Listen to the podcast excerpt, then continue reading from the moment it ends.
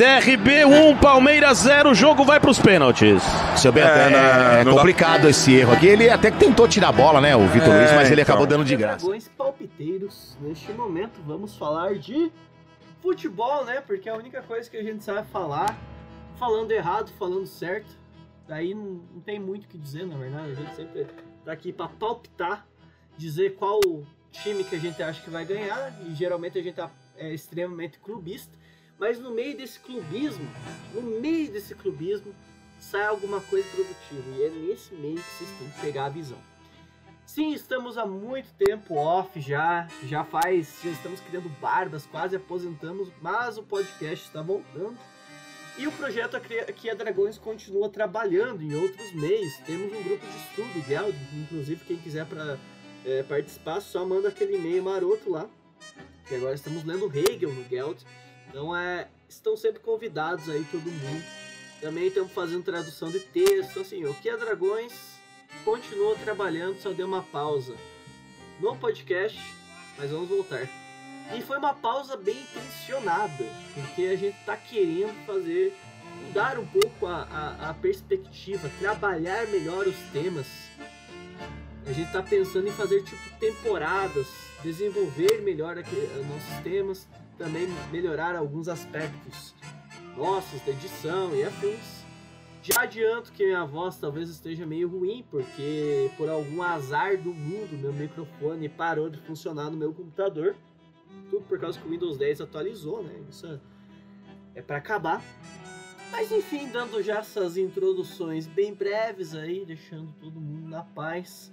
Agora eu vou oferecer a palavra aos camaradas de plantão Primeiramente, uh, vou seguindo a ordem aqui. Camarada de sempre, camarada Balzan, se apresenta. Salve, salve rapaziada, beleza? Eu sou o Balsan. E é isso aí, bora Verdão aí pro Bi da América. Sempre clubismo na frente, como, como é de se esperar. Posteriormente, daí agora temos o outro lado, né? Disputando não a Libertadores, mas a Sul-Americana. Vem fundo aí, camarada Magal, o que, que você tem a dizer? Só salve, meus queridos companheiros de luta. Vamos aí na em busca desse troféu que é inédito no, na galeria do, do Santos, né? Super recheada de campeonatos importantes e nenhuma alucinação coletiva tal como Copa Rio 51 tá jogando também a Série B da, das Américas aí é o nosso camarada João, vulgarmente chamado de Fada aí.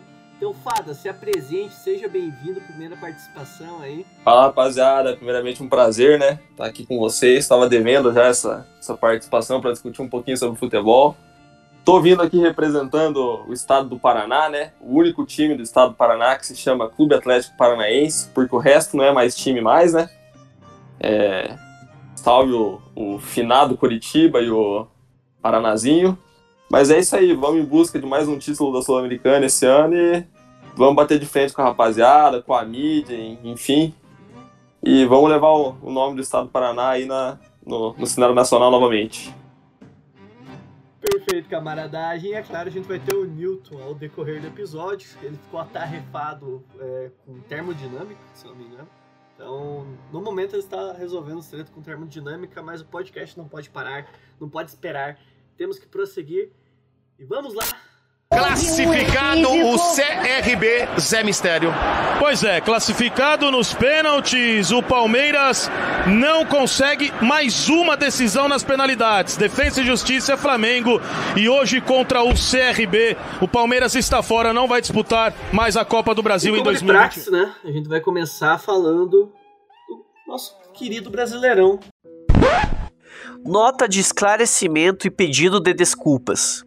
O podcast questão foi gravado no dia 5 de 6 de 2021, que estávamos na segunda rodada do Brasileirão. Hoje, alguns dias depois, no dia 30 de 6 de 2021, na oitava rodada, percebemos que a gente zicou absolutamente todo mundo. Então, primeiramente, desculpas. O Palmeiras foi eliminado pelo CRB, como vocês ouviram no início. Vexatório, nos pênaltis, mas merecido. Jogou uma merda. O Flamengo perdeu para o Juventude, pois o Juventude tem o Peixoto e jogou em um piscinão. Só opinando que se o Flamengo quiser ligar a drenagem, primeiro tem que ter seu próprio estágio, né? Então, né, enfim. Zicamos também o Atlético Mineiro, que faz os jogos meia boca e tomou um nó tático da Chape, do Diniz e do Gordiola com o seu Ceará fantástico. E como é o mês de orgulho LGBTQIA+, claramente o Galo está se distanciando do seu bi. E aparentemente a gente salvou o Corinthians da zona de rebaixamento. Então, corintianos, agradeçam a gente, pois existem times piores que vocês e que sofreram com a zica. O Santos também aderiu à filosofia divina do dinizismo e tá jogando pra caramba. São as medidas do possível, mas pelo menos tá ganhando de alguns despercebidos. E o Inter começou tão mal, mas tão mal, que já demitiu seu técnico. Adeus Guardiola falso e tomou 5 do Bahia. Já o Atlético é, Paranaense, o Red Bull Bragantino, Fortaleza, o Bahia, o Ceará e o Flusão estão dando aula de futebol. Afinal, como a gente vai falar no podcast, times organizados funcionam. O São Paulo já fez o pior início de campeonato desde 1971 por enquanto segue sem vencer nenhum jogo, está na zona de rebaixamento, três empates, três derrotas. Enquanto nosso querido Grêmio Imortal é o nosso lanterna, já fez a pior campanha, inclusive pior do que 2004, quando foi rebaixado com os impactantes agora três derrotas e dois empates. O Imortal novamente cambaleia nas próprias pernas com jogos tristes e com a grande tática do Thiago Nunes que é sem bola e sem bola, pois não consegue ficar com a bola e nem roubar ela de volta. Enfim, nós do Aqui é Dragões nos sentimos muito mal por todos esses percalços que metemos todos os times do Brasileirão. Então, antes de, de você ouvir o podcast, fica o nosso pedido de desculpas pela zica. Estamos trabalhando duro para desicar todo mundo. Então, um forte abraço. Aqui é Dragões, se importa com você, com o seu time. Nossa, aqueles palpite maroto.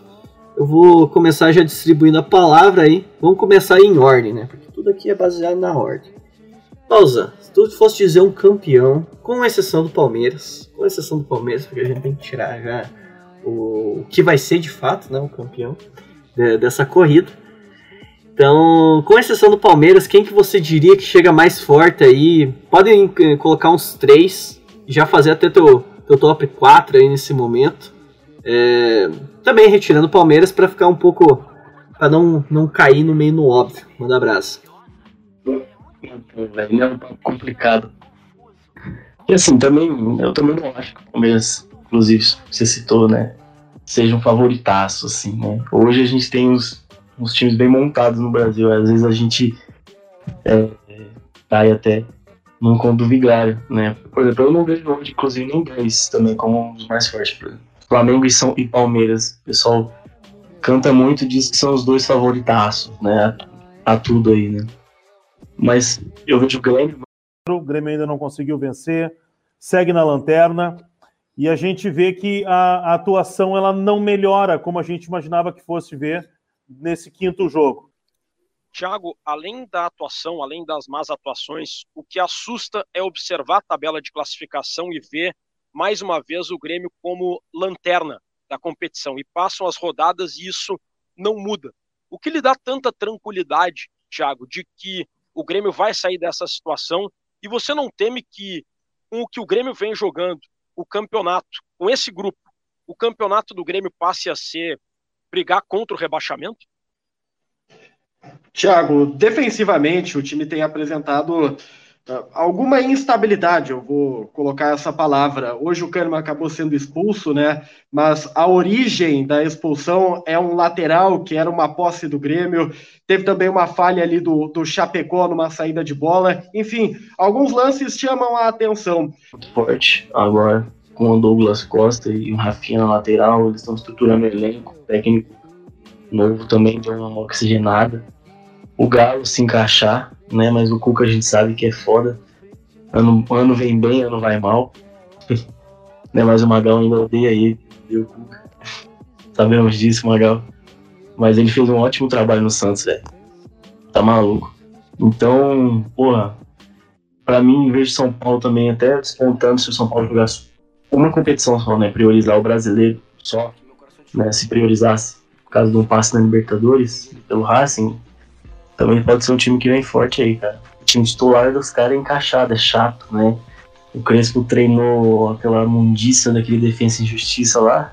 É um time chato, parece Pinter, sabe? É, é esse Defensa e Justiça, mano. Você ganha lá e os caras vêm aqui fazendo um jogo terrível, chato, e acha gol e ganha aqui, entendeu? É. E é o Crespo que fez isso. E o São Paulo tá desse jeito, né? São Paulo é um time chato de jogar, velho. São Paulo no começo não jogava e não deixava jogar, agora não deixa jogar e tá começando a jogar. É o, a, uma dos, das vantagens aí que o, o Crespo atribuiu esse time, né? Que é ser bem aguerrido.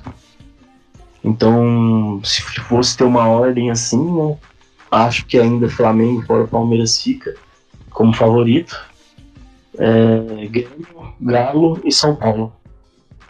Acho que seria, seria nessa ordem, mas São Paulo, dependendo, até fica na frente do, do Galo, porque não consigo ainda ver, ver uma liga nesse, nesse elenco do Galo, nesse time aí, meio e ataque. Enfim, eu vejo os jogos assim, pelo menos eu vi contra Fortaleza, meio ataque não é um negócio que não tá ligando ainda pra mim, tá? Jogo feio, jogo chato, jogo meio pragmático. É, eu, eu vejo assim, cara, que a questão do. Eu concordo com, com tudo que tu disse, principalmente São Paulo, cara. Eu acho que a melhor coisa que mais evoluiu em relação a, a Crespo e Diniz foi a questão da defesa. O São Paulo claramente toma menos gol, assim. O São Paulo tem uma, uma segurança atrás muito, muito bem feita. E. Assim, é, eu acho que o maior problema que o São Paulo vai enf enfrentar ao longo da temporada é a questão do elenco. Eu acho que até ver, apesar de terem ganhado o Paulista e tudo mais, é, num jogo feio pra caralho, mas enfim, né? Isso é responsabilidade nossa também. Mas eles sentem muita falta do Benítez e do, do Daniel Alves quando, quando ambos caem. E o Benítez tem um histórico muito grande de lesão. Muda totalmente a dinâmica do meio campo. O São Paulo se torna um time muito mais é, pelas laterais ali do que. Tipo, é 11 cravado, é lá. 10, 9, na verdade. Né? É um time limitado a de peça. Né? Você vê que os caras não são, tipo assim, ah, pra comparar posição por posição com os outros times, não dá. Tá ligado? Talvez dê pra comparar com quem? Sei lá, o Corinthians. não, zoeira.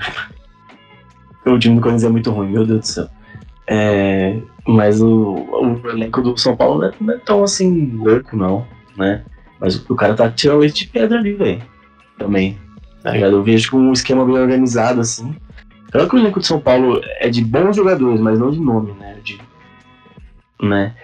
É, então o Crespo deu uma característica interessante pra esse time, né? 3-5-2 funcionou bem pra cacete com eles, né? É, mas num jeito ofensivo de ser né? Bem, sei lá, defesa e justiça mesmo, do jeito que o Crespo gosta. Pode crer. E tu, Magal? Tu... Agora, o Magal, na verdade, eu quero fazer um exercício interessante. Até, com... Até incluindo o Santos, cara. Tu acha que o Santos tem alguma chance de chegar no brasileiro? Ou ele vai disputar um meio de tabela ali?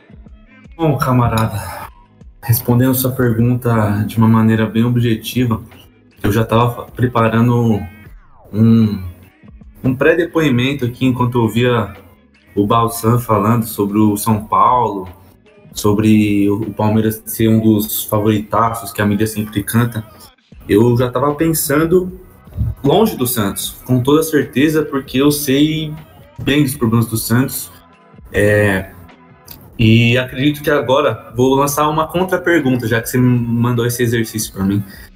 Eu acredito que a gente está no começo de uma uma nova era, uma hegemonia de certos clubes. Infelizmente, né? Porque o Santos não vai se incluir nisso aí. Ao meu ver, já começou, não agora, 2021, uma coisa que é um processo. E eu vou, vou trabalhando nessa, nessa ideia com os três postulantes ao título que eu vou elencar agora. O Flamengo. Eu acredito que o Flamengo No campeonato de pontos corridos ele é praticamente imbatível aí. Ano passado oscilou, matou que demitiu o técnico, contratou o técnico. E mesmo acho que até o, o Cuca, aquele maldito, que fez a gente perder o, o Tetra. Vai pra frente o Danilo. Faz o toque, buscando o Rony.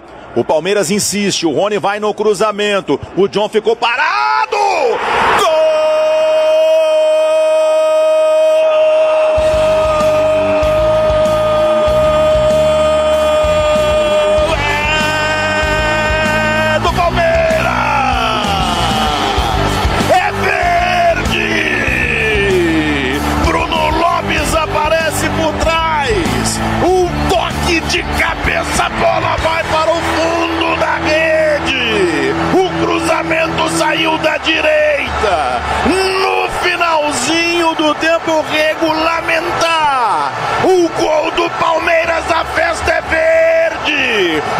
O avião verde aparece.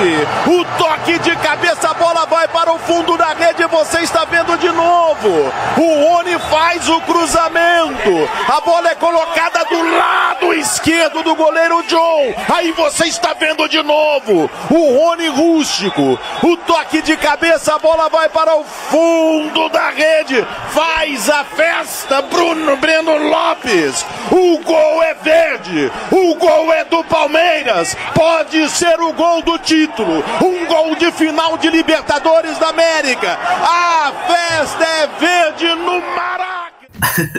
Ganharia qualquer título ali com o Flamengo, seja do, do jeito que o Rogério ganhou, ou enfim. É, o Flamengo tá se estruturando de uns tempos aí e no pontos corridos eu acho que o Flamengo só não, não, não ganha em Copa. Copa, assim, às vezes os caras têm aquela fama de cheirinho, eles dão uma pipocada.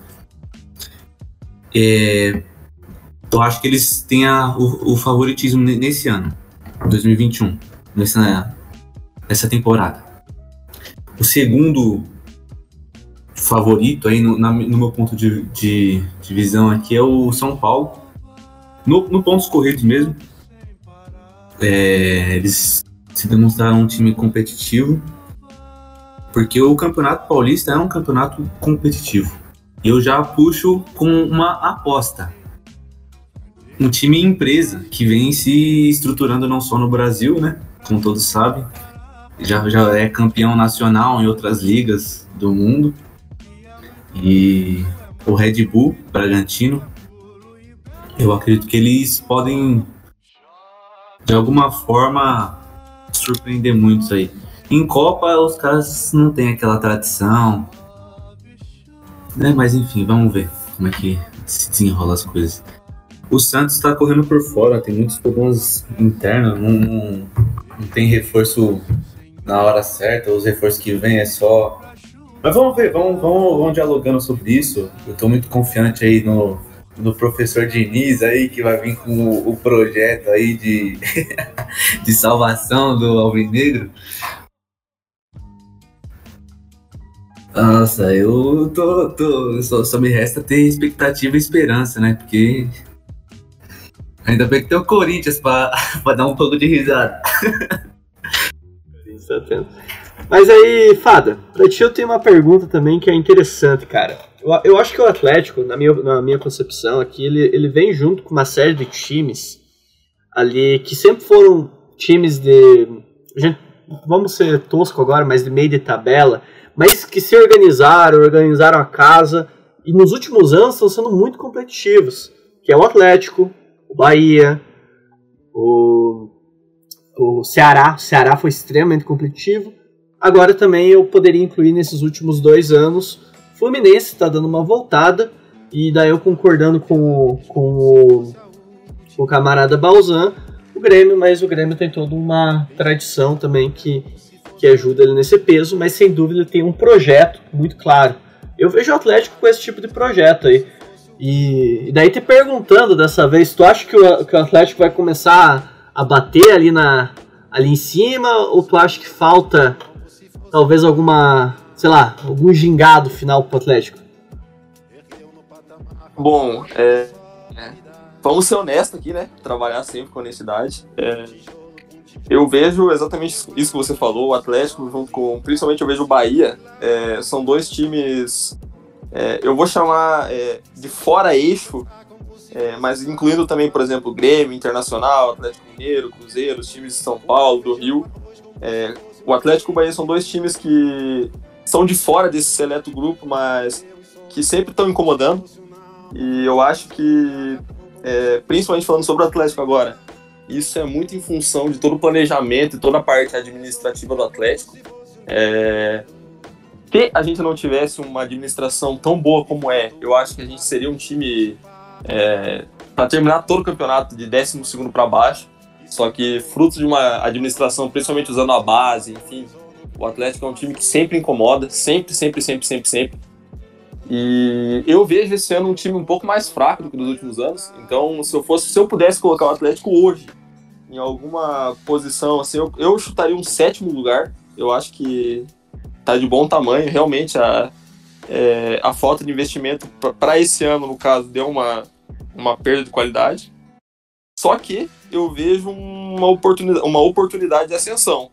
É, se o Fernandinho é, realmente vier para o Atlético, que é um boato muito forte, para mandar no meio-campo, que eu acredito que é o ponto mais fraco hoje do time, eu acho que, querendo ou não, o patamar muda. Você acaba podendo sonhar um pouquinho mais. Não digo título, mas um beliscar um quarto, quinto lugar, eu acho que é muito. É, é uma possibilidade muito grande, mas só se o Fernandinho vier. É, com o time de hoje eu não vejo essa possibilidade. E falando agora um pouquinho do, do G4, né? Como a rapaziada mencionou antes, eu vou ser bem honesto, eu não vejo o Flamengo hoje competitivo para título do brasileiro, porque eu acho que eles estão passando por uma fase, é, como é que eu posso dizer, de desgaste de alguns jogadores já. O Everton Ribeiro e o Bruno Henrique foram dois, é, dois dos principais pilares do time no, em 2019 2020. Não estão numa fase boa. E eu vejo principalmente o Everton Ribeiro como sendo crucial no time do Flamengo. É um, é, ele na fase boa é um jogador de qualidade ímpar aqui. Então eu não vejo o Flamengo brigando por título. Acho que ele pode terminar em terceiro, quarto, pela força do elenco mesmo, mas não vejo brigando por título. Eu acredito que o Atlético Mineiro vai depender muito do Cuca, porque eles têm elenco para ser campeão, só que o Cuca é um 8 ou 80, ou encaixa muito ou não encaixa nada. E ele continua teimando agora no, é, com o Tietchan de titular, com aquele ala de volante. Eu acho que o caminho não é por aí. Eu não acho que, que o Atlético está encaixando dessa forma. O São Paulo também é uma incógnita. É... Depende muito do Daniel Alves do Benítez, como vocês mencionaram, e a condição física deles nem sempre é, é a melhor possível. Então, depende muito também, agora falando um pouquinho da parte interna do São Paulo, do departamento médico e tudo mais, está monitorando constantemente os dois, porque eles são dois pilares, realmente, se mostrar Daniel Alves no lateral e o Benítez no meio são é, diferenciais, o São Paulo depende muito dos dois. E dois times que eu acho que vão não surpreender, porque todo mundo já espera bastante, mas que vão estar tá brigando lá em cima, é o, o Grêmio. Eu acho que o Thiago Nunes é um cara é, que, assim, é um ótimo treinador, tem ideias muito, muito novas, muito modernas. No Atlético ele fez um trabalho excepcional com, com peças não renomadas, peças boas, mas não renomadas. No Corinthians ele foi mal porque é o Corinthians, o Corinthians é, é complicado de trabalhar. E no Grêmio eu acho que vão dar todo o suporte que ele precisa para ele montar um time competitivo, com a vida do, do, Douglas Costa agora também, com o Rafinha e tudo. Eu vejo o Grêmio com, como um favoritíssimo, na verdade, para o brasileiro. E é, completando o G4, então, é, eu citei cinco times, na verdade, agora vai vir o quinto, então eu acredito que esses cinco vão brigar entre os quatro. Eu quero, quero citar o Palmeiras, eu acho que ainda assim é, é um time com com diferencial. Eu acho que o, o Rony, principalmente, a galera sempre tira sarro. Eu tenho experiência dele aqui no Atlético. Ele é um cara que decide jogos. Às vezes ele tá mal, ele tropeça, mas ele, ele nunca desiste. Ele tá sempre trombando, sempre lutando. E volta e meia ele tira um, um coelho da cartola, uma coisa que você não espera, assim, um chute de longe. Às vezes ele entra trombando com o zagueiro, faz um gol, uma arrancada. Eu acho que o Palmeiras tem um certo diferencial também para brigar. Então, é, são esses cinco times que eu acho que vão brigar por G4. É São Paulo, Flamengo, Grêmio, Palmeiras e Atlético Mineiro. E eu já quero dar, aproveitar a brecha aqui para jogar um rebaixado. podem me cobrar depois, mas o Corinthians vai ser rebaixado no final desse brasileiro, com certeza. Eu achei legal sobre enfatizar, né? A gente não citou o Atlético, mas uh, vale enfatizar. Pelo menos para o Atlético Paranaense é um time que se assemelha muito na, ao, na ideia, enfim, de time. Claro que não é do tamanho do Bragantino, é maior que o Bragantino, mas é potencial, né? Porque eu vejo muito potencial no time do Atlético, cara. Um time organizado, molecada boa de boa. E o time da mesma toada, né? O time com essa na Red Bull nas costas, né? É, mas eu acho muito, muito louco. É né? um projeto que. Ah, mano, o Braga tem história. O Braga tem história, mas é complicado, velho. O Braga não tem campeonato brasileiro, né? Não tem. Enfim, até o São Caetano chegou. O Brasil e Sul-Americano não tem também, hein? É, até o São Caetano chegou em final de. mano. Entendeu? O Chelsea chegou essa porra de novo. O Chelsea é time pequeno, cara. Se fuder. City. Entendeu? Mas enfim. É, é... Até o Palmeiras ganha a Libertadores aí, mano. Ah, vai, porra. Palmeiras é time grande. É diferente. Entendeu? É foda, mano. Mas enfim. É bi igual o Chelsea, mano. Não, mas o Chelsea é pequeno. O Chelsea, mano, o Chelsea é tipo pique Gregais. E só Aqui ganha quando tá com empresa. É o Palmeiras aí, ó. Não, pô, mano, o Palmeiras é o campeão, o time que tem mais títulos. Parmalat e Crefisa. É o Chelsea aí, cara. É que nada, pô. A gente, não, você tem ideia, mas tem mais título que todos os times sem, sem precisar da Parmalat, mano. A gente já tinha, tá ligado? É o maior campeão nacional, pô. Tem que respeitar. É desde lá de 14. Que mas não tinha Libertadores. Ah, pelo amor de Deus, mano. Ninguém realizava Libertadores nessa antiga, não. Não tinha dinheiro nem logística pra fazer isso aí, mano. Que nas antigas, eu tô falando de 99 aí, mano. Vocês não foi campeão com a Parmalat? Mas eu falo que antes, quando vocês ganharam, outros times ganhou, tipo, Independente no 7. Tá Mano, ligado? o Santos ganhou duas Libertadores, só que o que mais valia naquela época era o Campeonato Paulista. Se eu não me engano, foi em 65. Era muito bom, mano. E os caras, naquela época, era quantos times que tinha logística pra fazer um bagulho Se eu não me engano, mano, 65, nós não quis disputar a Libertadores porque valia mais o Campeonato Paulista, parceiro. Sim, valia, valia mais dinheiro. Tô ligado. Eu tô ligado, bem ligado disso, tipo, o, eu lembro que tem, tem uma, eu já li uns bagulho, por exemplo, tem Aaron naquelas épocas, deitava e rolava, tá ligado? Os times dos caras eram time de, sei lá, mano, de doido. Tipo, não era um time tão bom assim. Se fosse trombar com os brasileiros, não aguentava. Entendeu? Tinha time que se ausentava mesmo. Você acha que a gente não era pra ter ganho dessas da vida aí, tá ligado? Tem uns times que não tem Libertadores, mas não é. Naquelas épocas não é tanto assim, não. Nem era tão prestigiado assim, tá ligado? Mas o Palmeiras é igual o Chelsea. Rapaziada, posso fazer já um, mais um comentário clubista, aproveitando já deixa? Vamos mandar bala. É, eu acho que assim, pelo momento que o futebol brasileiro no geral vive agora, é, 90% dos clubes estão endividados. Isso é uma realidade para praticamente todos os clubes aqui. E eu vejo que o Atlético foi um time que se preparou muito com relação a isso. É, eu sou crítico ao Petralha em um aspecto só, falando só do lado profissional, né? O pessoal dele eu não curto muito. Mas profissionalmente falando, eu acho que ele, ele segura muito o dinheiro. Ele não. O Atlético teve. Tem em caixa hoje uma fortuna com venda de Renan Lodi, Bruno Guimarães, é, Bambu e companhia. Só que ele segura muito a grana. Mas ainda assim eu vejo, tipo, entre uns 4, 5 anos, é, o Atlético vai ser uma potência. A nível. Não digo a nível de. É difícil mensurar isso, mas eu acho que o Atlético vai estar brigando lá em cima praticamente todo ano. Porque a conta chega. Chegou pro Cruzeiro, tá chegando pro Corinthians esse ano. É, o São Paulo, querendo ou não, tá muito endividado também. O Atlético Mineiro vai ser outro time que daqui dois, três anos a conta vai chegar. E eu acho que nesse cenário de muitos clubes com, com a dívida cada vez mais aumentando, é, se enfraquecendo, enfim, o Atlético com essa mentalidade mais administradora que ele vem tendo nos últimos anos, pode acabar se sobressaindo é, num futuro próximo. Então, é, é, uma brecha, assim, é a se observar. O mesmo eu digo do, do Bragantino, como vocês estavam comentando. E eu vejo assim que dentro de é, alguns anos o, o cenário brasileiro vai acabar mudando. É só a gente pensar, né? Há seis, sete anos atrás, quem diria que o Cruzeiro estaria numa situação que ele está hoje, né? E eu acho que ele não vai ser o único, vão ter outros clubes que vão estar na mesma situação. E deixa eu fazer um comentário antes de vocês falarem ainda. Dois, dois comentários. Espera aí. É, o primeiro ponto, né? As cotas de TV mudaram, né? Então, tipo, o que antes os clubes eles tinham como subida e volta em cima de- dessas cotas, agora não tem mais. O, o sintoma cruzeiro que a gente pode falar é um, um primeiro, mas o Vasco, o Botafogo, já adianto. Se a gente for até brincar de Série B ali, eu, te- eu já, já coloco que eles não vão subir. Corinthians está nessa mira. O, o- nessa brincadeira aí que o, que o, Magal, o Magal falou, fiz um comentário ali no chat, pô. Acho bonito dever salário, cara, mas é, é exatamente isso, tá ligado? O Santos ele foi competir várias vezes, mas ele entrou numa era ali que ou pagava o pão ou jogava a bola. Então a, a, a parada é essa. Ou os times então se organizam, isso é o certo, cara. O, o, o, o, o Guto Ferreira, no ano passado, ele fez, ele fez uma crítica ao Corinthians e falou, e falou que se tivesse fair play financeiro aqui no Brasil, um monte desses times iam pro saco, e o mesmo. E o mesmo. Porque não tem a casa arrumada, investem mais, mais do que não se sabe do que tira dinheiro, não fazem bons contratos para estádio, não sei o que, e daí entra em falência.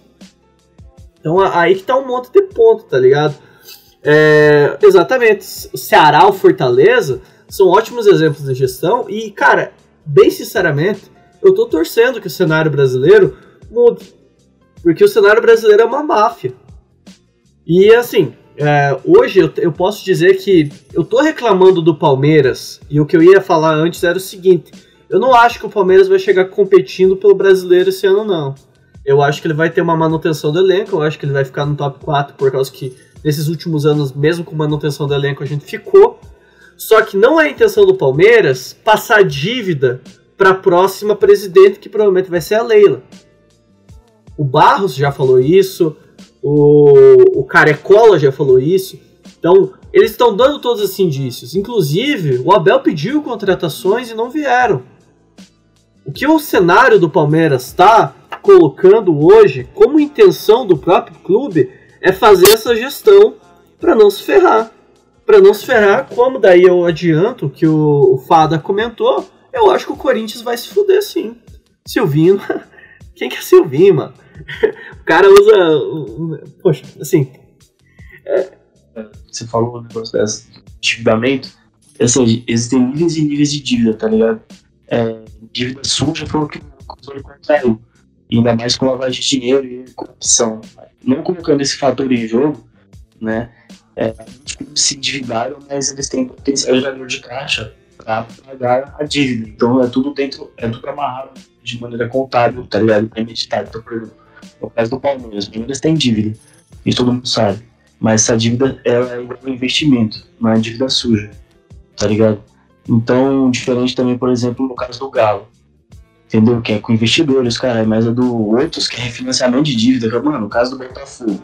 Você acha que, por exemplo, o Botafogo vai ter um potencial gerador de caixa para suprir uma dívida que é do tamanho quase do Corinthians, se não for maior, tá ligado? Nunca que vai conseguir, mano.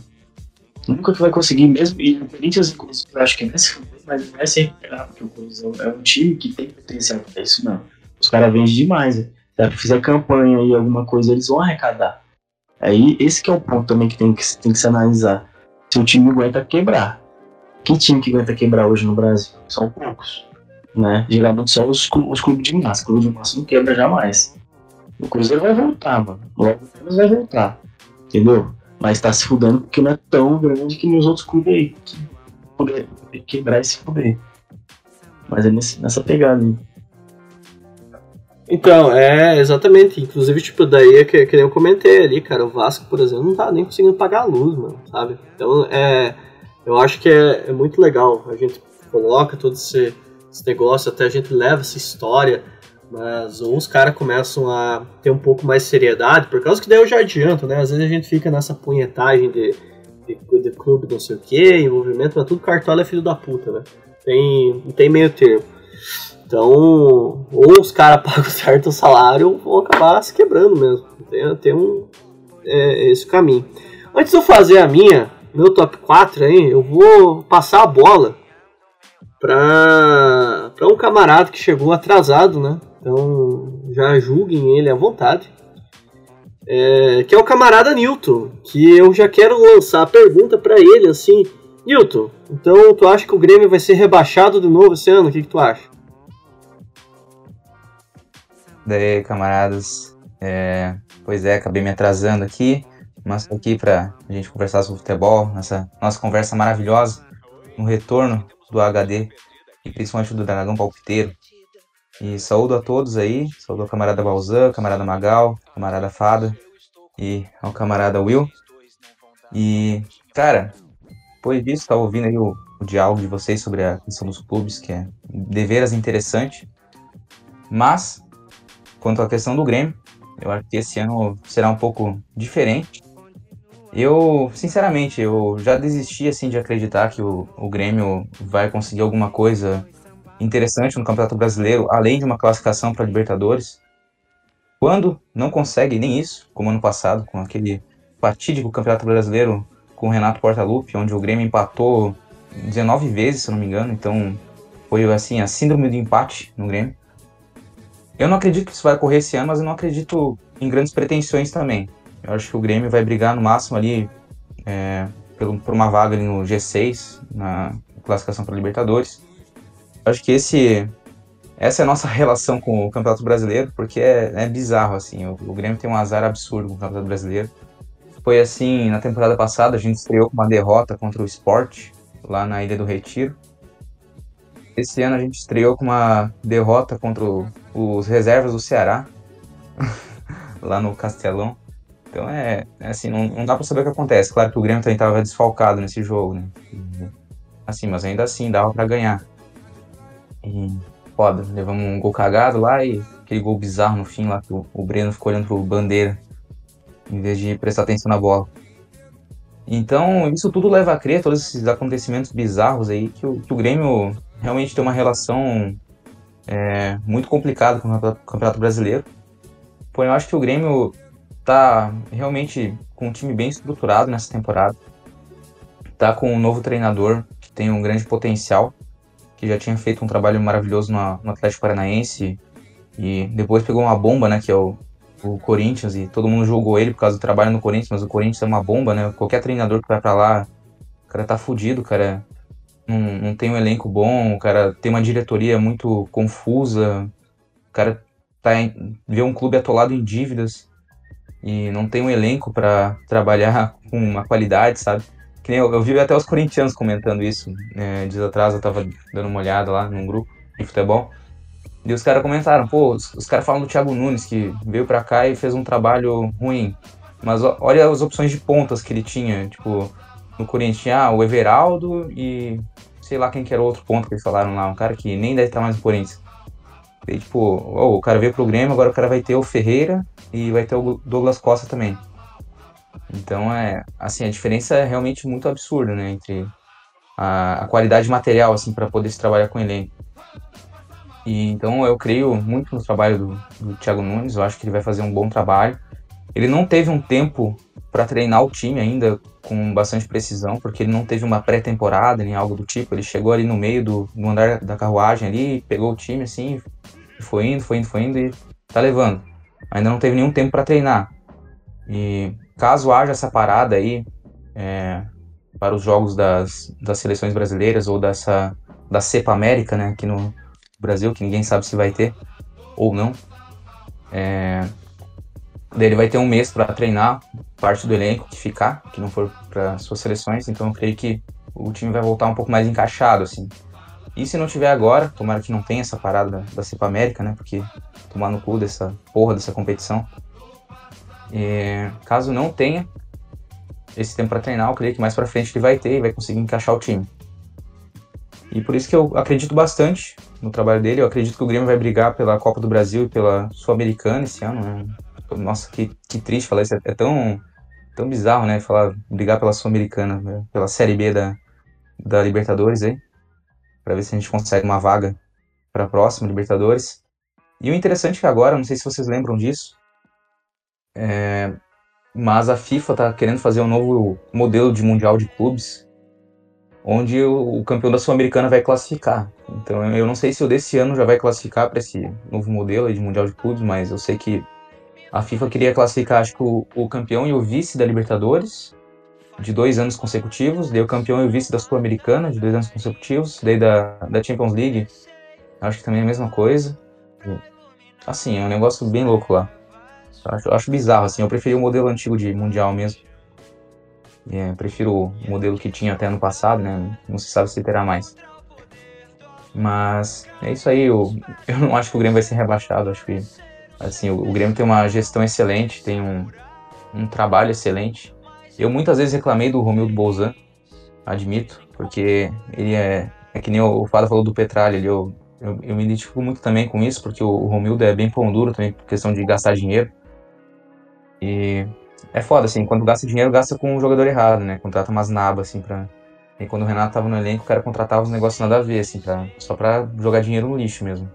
Contratou o Thiago Neves para rescindir com o cara e pagar não sei quantos milhões. Contratou, é, sei lá, tanto lixo que passou por aqui, o André Balada para rescindir. E o Fernando Brocador para pegar e. Acho que tá vendido já pro esporte, ainda bem. Então é. Assim, muita cagada foi feita aí nesse, nesses anos que o, o Renato foi gestor do elenco do Grêmio. Mas teve muita coisa boa também, teve uma organização financeira muito boa. E eu acho que isso está dando resultado agora com a vinda do Douglas Costa, com essa estruturação financeira do Grêmio durante um bom tempo. E, bem, agora o Grêmio está podendo contratar, está podendo investir. Sempre termina os seus períodos do ano com superávit. O Grêmio não tem um déficit, se eu não me engano, sei lá, desde o início da gestão do Romildo Bolzão, início da gestão do Fábio Koff antes do Romildo. Então, é realmente um trabalho sensacional no, na questão financeira, assim. Agora, em questão de futebol, realmente estava deixando a desejar. No passado, quando perdeu a Copa do Brasil, quando é, caiu para o Santos nas quartas de final da Libertadores, quando não teve ambições para o Campeonato Brasileiro. E mas eu creio que esse ano será diferente, com uma mudança, uma renovação no setor de futebol, com o Thiago Nunes. Eu acho que vai dar boa.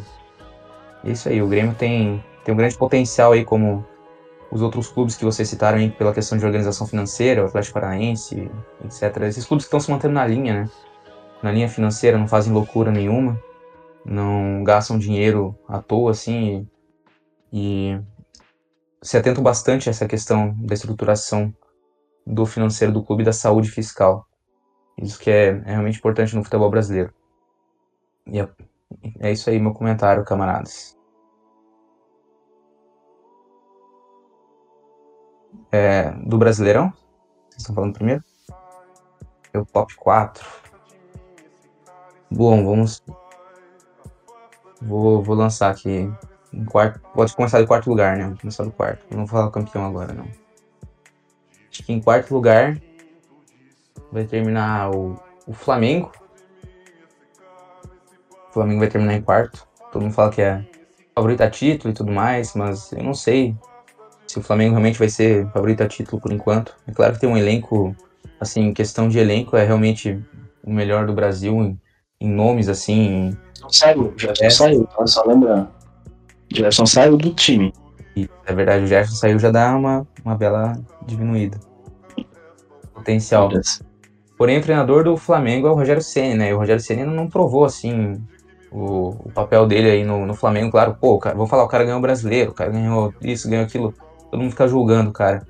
Assim, eu, eu, realmente acho que o trabalho dele é razoável, assim, mas a régua que o Jorge Jesus deixou aqui no, no Brasil, e especialmente no Flamengo, né, é muito alta, assim. Então sempre vai ter essas cobranças por parte do trabalho do Rogério Ceni. Porém, não é um trabalho ruim, só que eu não sei se ele vai durar muito tempo no Flamengo, não. E, bem, veremos aí ao, decorrer da, da temporada quais serão as ambições do Flamengo para essa temporada já está na, nas oitavas de final da Libertadores, foi, foi bem na, na fase de grupos. Mas agora resta ver se nas outras competições vai manter esse trabalho aí meio que razoável para bom do Rogério Ceni. Mas então o meu quarto lugar seria para o Flamengo. O meu terceiro lugar seria para o Palmeiras. Olha só, os, camaradas aí vão me xingar, mas. E o Palmeiras briga pelo título também, eu não sei. Esse top 4 aí meio variável, é, é uma brincadeira, é um chute, assim, então, sei lá, vamos dizer, Palmeiras em quarto lugar. E. Porque eu acho que esse ano, talvez o Palmeiras foque nas Copas também. Vamos ver como é que vai ser o. o quais vão ser as prioridades do Palmeiras ao decorrer da temporada. se o, o Abel Ferreira vai querer focar na Libertadores, vai focar de novo na Copa do Brasil, ou se o Palmeiras vai tentar um novo título brasileiro para tentar manter esse padrão de dois em dois anos. Ah, não, agora o Flamengo quebrou esse padrão. Mas, assim, veremos. Em segundo lugar, eu vou ser clubista, vou colocar o Grêmio aqui. É, eu acho que o Grêmio vai fazer uma boa temporada no Campeonato Brasileiro. E diferentemente do ano passado, eu acho que com o Thiago Nunes, o, o, o time do Grêmio vai jogar muito bem e, e, o Grêmio vai ter um time reserva muito bom também agora para conseguir é, jogar nessas partidas do Campeonato Brasileiro, caso priorize as Copas. Então, é, eu vejo mais ou menos dessa forma. E o Grêmio também, como investiu muito na base nesses últimos anos de gestão Romildo Bolzan e anteriormente gestão Fábio Koff, o Grêmio está obtendo resultados muito bons com esse, com esse investimento. O Grêmio construiu, é, reformou todo o CT da base, ficou um negócio fantástico, assim, está investindo muito dinheiro mesmo nas categorias de base. E os resultados estão aí, né? O Grêmio está com vários jovens aí no, no elenco. Todo jogo do Grêmio tem, tem jovens no banco, tem jovens entrando no time titular. E a maioria dos jogos aí, o Grêmio está acabando com um time titular composto por cerca de 7 a 9 é, jogadores formados na categoria, nas categorias de base do Grêmio. E foi assim nos Grenais do Galchão, por exemplo. A gente ganhou primeiro lá no Beira-Rio e depois empatou em casa. O Grêmio acabou com muitos jogadores jovens em campo. E eu estou muito feliz com o trabalho que está sendo feito. Estou gostando de ver o Grêmio jogar. É, e eu acho que o Grêmio tem potencial sim para beliscar pelo menos, pelo menos um segundo lugar aí no, no Campeonato Brasileiro. E, em primeiro lugar, eu colocaria o São Paulo essa temporada. Eu sei que uh, alguns também escolherão disso, porém eu acho que o, o, time do São Paulo com o Crespo, ele tá, tá muito bom, tá muito forte, assim. É, não falando do, do âmbito das dívidas do, do São Paulo, né, do âmbito financeiro, que os próprios dirigentes admitem isso, o, o Murici Ramalho, depois do, do título do Campeonato Paulista, ele mesmo disse numa entrevista, eu não lembro, para alguma rádio, eu eu, eu vi isso na internet. Ele tinha dado uma entrevista numa rádio lá. E dele falou que ah, o São Paulo não está com uma saúde financeira muito boa, nós temos muitas dívidas, estamos buscando parceiros aí para realmente tentar quitar isso. E o São Paulo vai encontrar muitas dificuldades financeiras nos próximos anos, claro, porque esse investimento aí é meio duvidoso, né, que está sendo feito. E porém o fato é que o time é forte. O time do São Paulo hoje é muito forte com a chegada do Miranda, então o sistema defensivo do São Paulo tá, tá muito bom, tá excelente. Tem novos jogadores no elenco também, tem o Benítez, que veio do Vasco, que é um jogador sensacional. E o, o Luciano, quando entra na centroavança, também faz um papel muito bom. Só o Pablo, né, que, coitado do Pablo, saiu do Atlético Paranaense, foi lá pra... Enfim, só se ferrou, coitado, mano. O cara se fudeu lá. Por isso ele não gosta nem um pouco do cara. Também nunca mais provou, né, a qualidade dele depois que saiu do Atlético. Mas eu acho que o São Paulo tem grande potencial para ser campeão brasileiro, porque o, o Hernan Crespo se mostrou também um, um treinador excelente. Foi campeão da Sul-Americana com o Defensa e Justiça. É, e agora faz esse trabalho muito bom aí no São Paulo. Então veremos aí os próximos capítulos da, da temporada do futebol brasileiro tanto em âmbito nacional quanto internacional, mas especialmente no Campeonato Brasileiro, acho que são essas quatro equipes aí que tendem a ficar nesse top 4. Perfeito, camarada. Eu, agora colocando a minha posição sobre, é, fazer alguns apontamentos. Primeiro, o Atlético Mineiro, né, que é a grande auge de contratações, assim, eu acho que eles têm, eles estão com um problema de todo time que faz um grande investimento, traz um monte de jogador caro e acaba que eles ficam desorganizados. Eu acho que o Atlético Mineiro ele vai cair nesse problema. Inclusive é, sofreu para ganhar o, a, o, estadual, né? E inclusive tem polêmicas e tudo mais que talvez ia para América. Eu acho que ele vai se organizar ali pro meio da temporada, talvez. Eu não acho que o Cuca vai dar conta. É, a, a, prova de como o time sofre para um, um, outro time um pouco mais organizado é o jogo do Fortaleza. E o Fortaleza é um time organizado. E eu acho que isso vai matar novamente o Atlético. Eu acho que ele vai bater na trave, mas para mim ele vai disputar sexto e quinto lugar. Já adiantando sobre o Palmeiras, é que nem eu falei antes, eu acho que tem toda aquela questão de que o Palmeiras não está para contratar, ele está realmente segurando a carteira e está sendo tão duro. Eu acho que o Palmeiras também ele tem vários problemas é, internos que não estão saindo, principalmente de até de uma briga acontecendo do Abel com alguma, algumas algumas federações até, sabe? O que, que aconteceu no Campeonato Paulista, eu sempre gosto de, de pontuar é que o Palmeiras ele foi com, com sub-20, sub-19, todos os jogos até perto da final, e daí nas finais ele jogou com time mistão. Time mistão.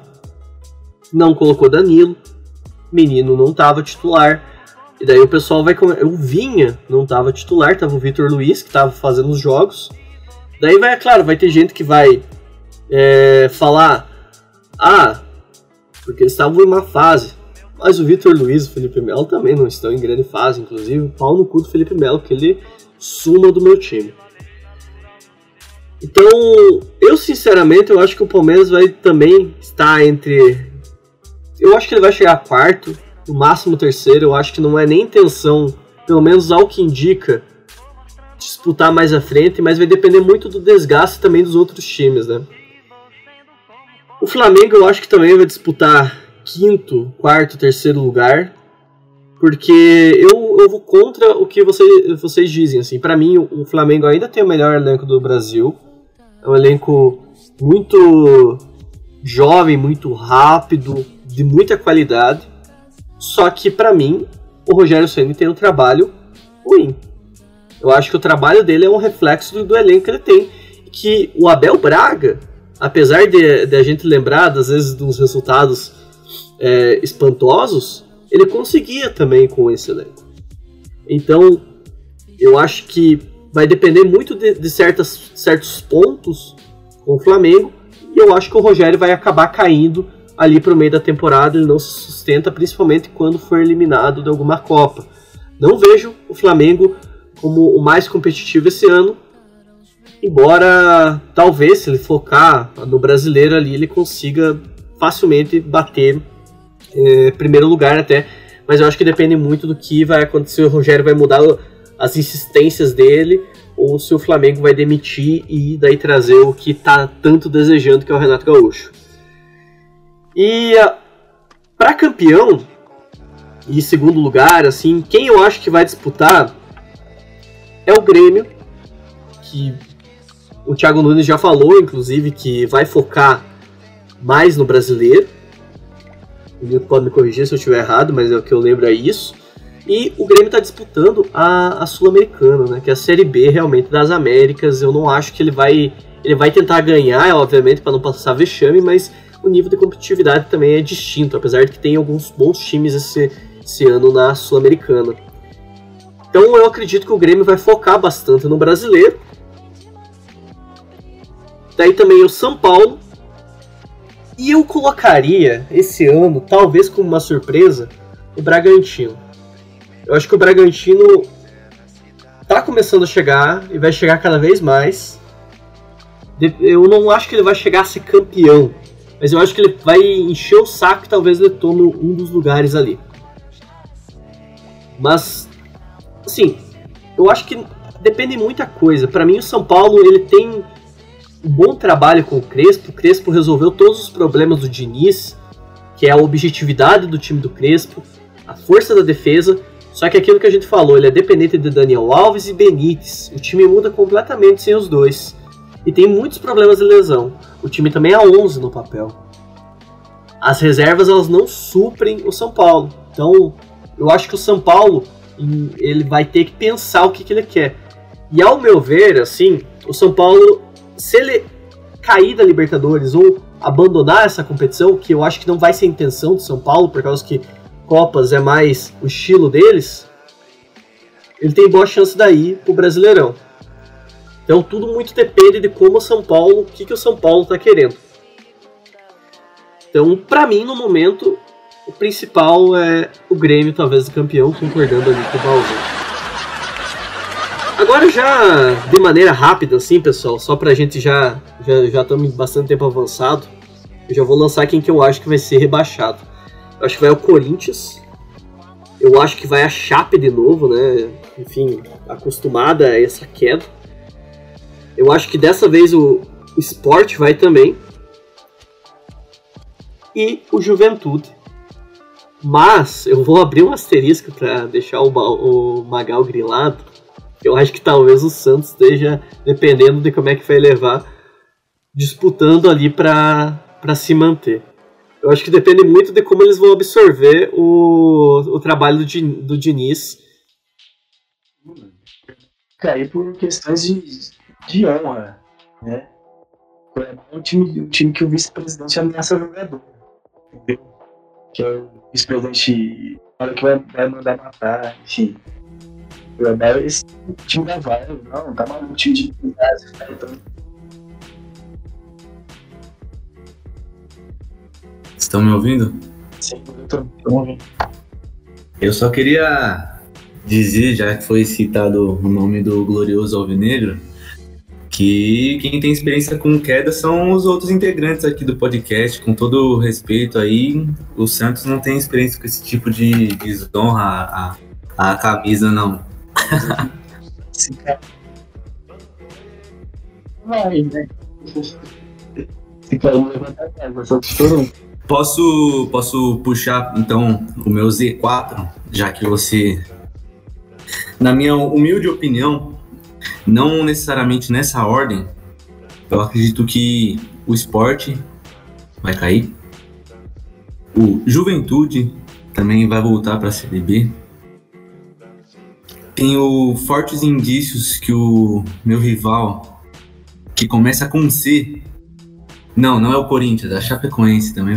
Brincadeira, o Corinthians e a Chapecoense têm grandes chances. Eu acho que esse é o Z4. Talvez o Cuiabá, mas eu acredito que o esporte tem até mais chances. O esporte está sempre se salvando, sempre se salvando. Uma hora a situação fica irreversível. É, e, e pau náutico sobe na, na próxima aí, mandando um abraço ainda pro João Peguima. Se pau náutico sobe, daí já eles caem pra, pra dar aquela balanceada. Mas e tu, Fada? Manda o teu aí. Teu Z4. Então, é, eu vou ser mais ousado, vou querer lançar uma ordem aqui. É, três times eu tenho certeza que vão ser rebaixados. Eu acho que Juventude em último, é, Sport em penúltimo e Chapecoense em 18 e eu fico em dúvida daí entre é, duas equipes que vão estar. Tá, é, três, na verdade. Eu vou colocar três, vou ser polêmico também. É, Corinthians, Cuiabá e Santos, eu acho que vão estar tá ali brigando para ver quem que é o, o 17. É difícil dizer quem vai ser. Eu tô mais pro Corinthians, justamente por até por um desejo pessoal, porque eu particularmente tenho certos problemas com o Corinthians. Mas eu acho ainda que, é, como eu comentei antes, é, a gente estava conversando antes de começar, que o Santos para mim é um 8 ou 80, vai depender muito do trabalho do Diniz. O Diniz às vezes tira leite de pedra, mas às vezes ele só afunda o barco, então é, é difícil saber se vai encaixar ou não. E o Cuiabá, principalmente. Deixa o cara trabalhar. então, eu já tive essa experiência de deixar o Diniz trabalhar aqui no Atlético, que foi só ladeira abaixo, cara. Então é, é, é muito difícil de dizer se vai dar certo ou não. E junto com os dois paulistas, então, Cuiabá também por essas questões extracampos aí, eu acho que é, tem uma grande chance de, no meio do campeonato, assim, azedar a coisa por lá internamente e daí acabar de vez o campeonato deles. Então, fico com, com esses três aí na dúvida: Corinthians, Santos e Cuiabá. E os rebaixados, Juventude, Sport e. Quem que foi o outro? E Chapecoense. Isso, perfeito. E, e tu, meu camarada Balzan, manda teu Z4 aí. É, muito escrevendo, né? Mas vai ser nessa também. Pra mim, Juventude em último, aí o Cuiabá em penúltimo, né? Em penúltimo, quer dizer, e antepenúltimo Corinthians e a Chape lá em décimo, décimo sexto ou décimo sétimo. Acho que o Santos. Então, mas aí que tá, eu não sei, mano. É que é foda, o Santos tem um time titular, tá ligado? Se priorizar pra não cair, não cai, não. Né? Tem, se vender os caras também, a de encaixar ali. Cara, não, acho que o Corinthians hoje é muito mais fragilizado, muito, tem menos elenco, tem, bem menos elenco que Santos, se for comparar assim, né? O time dos caras é muito fraco, velho. Você assiste o time do Corinthians jogar, pô, tomou uma massa agora do, do Atlético Goianiense duas vezes seguidas, velho. Os caras nem, nem voltaram pra Goiânia, ficaram lá brincando em Itaquera, velho. Tá maluco, pô. Então, tipo, pra mim, assim, o Corinthians tá forte aí também pra cair, velho. Não sei se vai engrenar com o Silvio ou não, entendeu? E eu só queria fazer um, uma, uma aspas aqui. Cara, nós, a gente falou do Brasileirão e citou o Inter, né? Que se o Inter quiser focar só no brasileiro, como foi passado, que ninguém quis, quis o brasileiro, o Inter. O Inter perdeu pra si mesmo, o Flamengo aquela porra, né? O Inter perdeu porque perdeu o jogo do esporte, uma cagada, no Beira Rio, na, nas últimas rodadas. Né? O Inter também tá com o técnico novo, o careca, né? Cabeça de, de cotonete, né? O de Orlando. O técnico é bom, cara. O Orlando, os caras bater o time titular bom. Né? Também acho que o Inter vem forte, velho. Esqueceu de citar isso aí. É, eu, eu, eu discordo de ti nesse, na verdade, nesse ponto. Eu acho que todo jogo do Inter que eu vi é, é um sofrimento, assim. Eu já eu vejo jogo sofrível, mas Desculpa aos ouvintes colorados que a gente tiver. Eu não sei se os outros camaradas vão, vão assinar comigo, mas por enquanto ver o Inter jogar tá sendo uma porrada na cara. E já começou deslizando de novo com o esporte, né? Eu, eu, eu não sei se, se o Miguel Ramírez vai ficar muito, não, cara. Torcida do Inter é chata, cara. Eu não tô dizendo que a minha não é, não tô dizendo não. Só tô dizendo que a, que a deles é chata. Inclusive já estão queimando o cara. Eu não sei, cara. Eu, eu acho que foi uma cagada no ano passado e eu, o raio. Não, nossa, é pra caralho. Os caras querem criticar, mano. Só estamos caindo mercado. E ainda estamos tirando tudo, velho. Tá, tá ligado? Se for pegar o elenco destrinchar, tem quase ninguém. De novo, assim, só molecada, pô. E os moleques voam. Então, tipo assim, nesse projeto futuro aí de de hegemonia aí, se, se o Palmeiras ou vender continuar com essas peças, vai estar tá muito forte. Não, pode crer. É, mas. Não, sim, eu que eu falei. Nossa torcida é chata. A do Santos é de idoso. A do Atlético quase nunca vejo, assim. O, o, o Fado é o primeiro Atlético que eu conheço, mentira, tô brincando. Mas a, a do Grêmio é, é malo também, mas a do Inter, puta que pariu, tão queimando o cara pra caralho, assim, tipo, é o, é o início. Mas por enquanto tá começando sofrível ali. Então, eu não sei, já, já aproveitando que tem o gremista aí, o que tu acha, Newton? Tu, vendo os jogos do Inter, falando com a razão aí, não mete o coração, que senão, que tu acha do trabalho do Ramires? E já mete teu Z4 aí, e daí vamos pular a próxima pauta. Então, camarada, sobre o meu rival aí, o Internacional, é. Seguinte, realmente tá sofrível esse início de trabalho do, do Miguel Angel Ramírez, que nem falou o baldaço de jornalista, pau no cu, colorado. Tá bem sofrível mesmo, tá, tá ridículo assim. A... Os jogos estão muito ruins de se assistir. Você vai assistir um jogo do Inter, até, até eu vou assistir pra secar de vez em quando, né? E, e eu mudo de canal, não aguento ficar secando o time do Inter porque é ruim demais. Esse jogo aí contra o, o Vitória na Copa do Brasil, mano, porra, cara, é 90 minutos perdidos, sabe? Perdido não, porque eu tava fazendo trabalho junto e tava assistindo o jogo também. Então não foi perdido, assim, mas é ridículo, assim, o que eu assisti do jogo. Pelo amor de Deus, mano. É, assim, é um time muito, muito, muito limitado. Parece que tá sendo mal treinado por enquanto. E não sei, o, o Miguel Angel também não teve um tempo de adaptação ainda aqui no Brasil para treinar o time numa pré-temporada, para estudar realmente o elenco e propor é, táticas, essas coisas. E eu acho que ele é um técnico bom. Ele fez um trabalho muito bom no Independente Del Valle, é, time que agora é meu carrasco, infelizmente. E assim, ele teve um, anos de trabalho bom ali.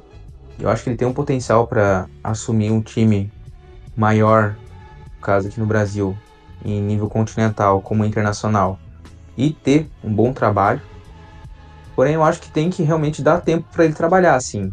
A, a torcida está exigindo resultados imediatos, assim, que eu entendo toda a frustração do torcedor internacional, né? Passar indo a seus 10 anos aí sem, sem ganhar títulos. E, pô, é, é complicado, assim, eu já passei por isso. Mas, principalmente vendo o time bater na trave ali, sabe? Ficar em segundo lugar, ficar não sei aonde, ser vice-campeão da Copa do Brasil, ser vice-campeão brasileiro. Pô, o, o Grêmio ficou 16 anos nesse balaio aí, sabe? Caralho, perdeu o brasileiro pro São Paulo, perdeu a Copa do Brasil, caiu na semifinal da Copa do Brasil, caiu em semifinal da Libertadores, sempre batendo na trave, batendo na trave.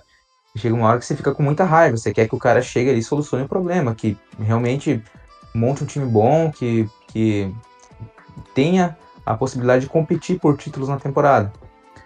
E agora que o Internacional bateu na trave ali no, no Campeonato Brasileiro, a torcida do Inter tá com muita raiva, assim, quer resultados imediatos, tá cobrando a diretoria.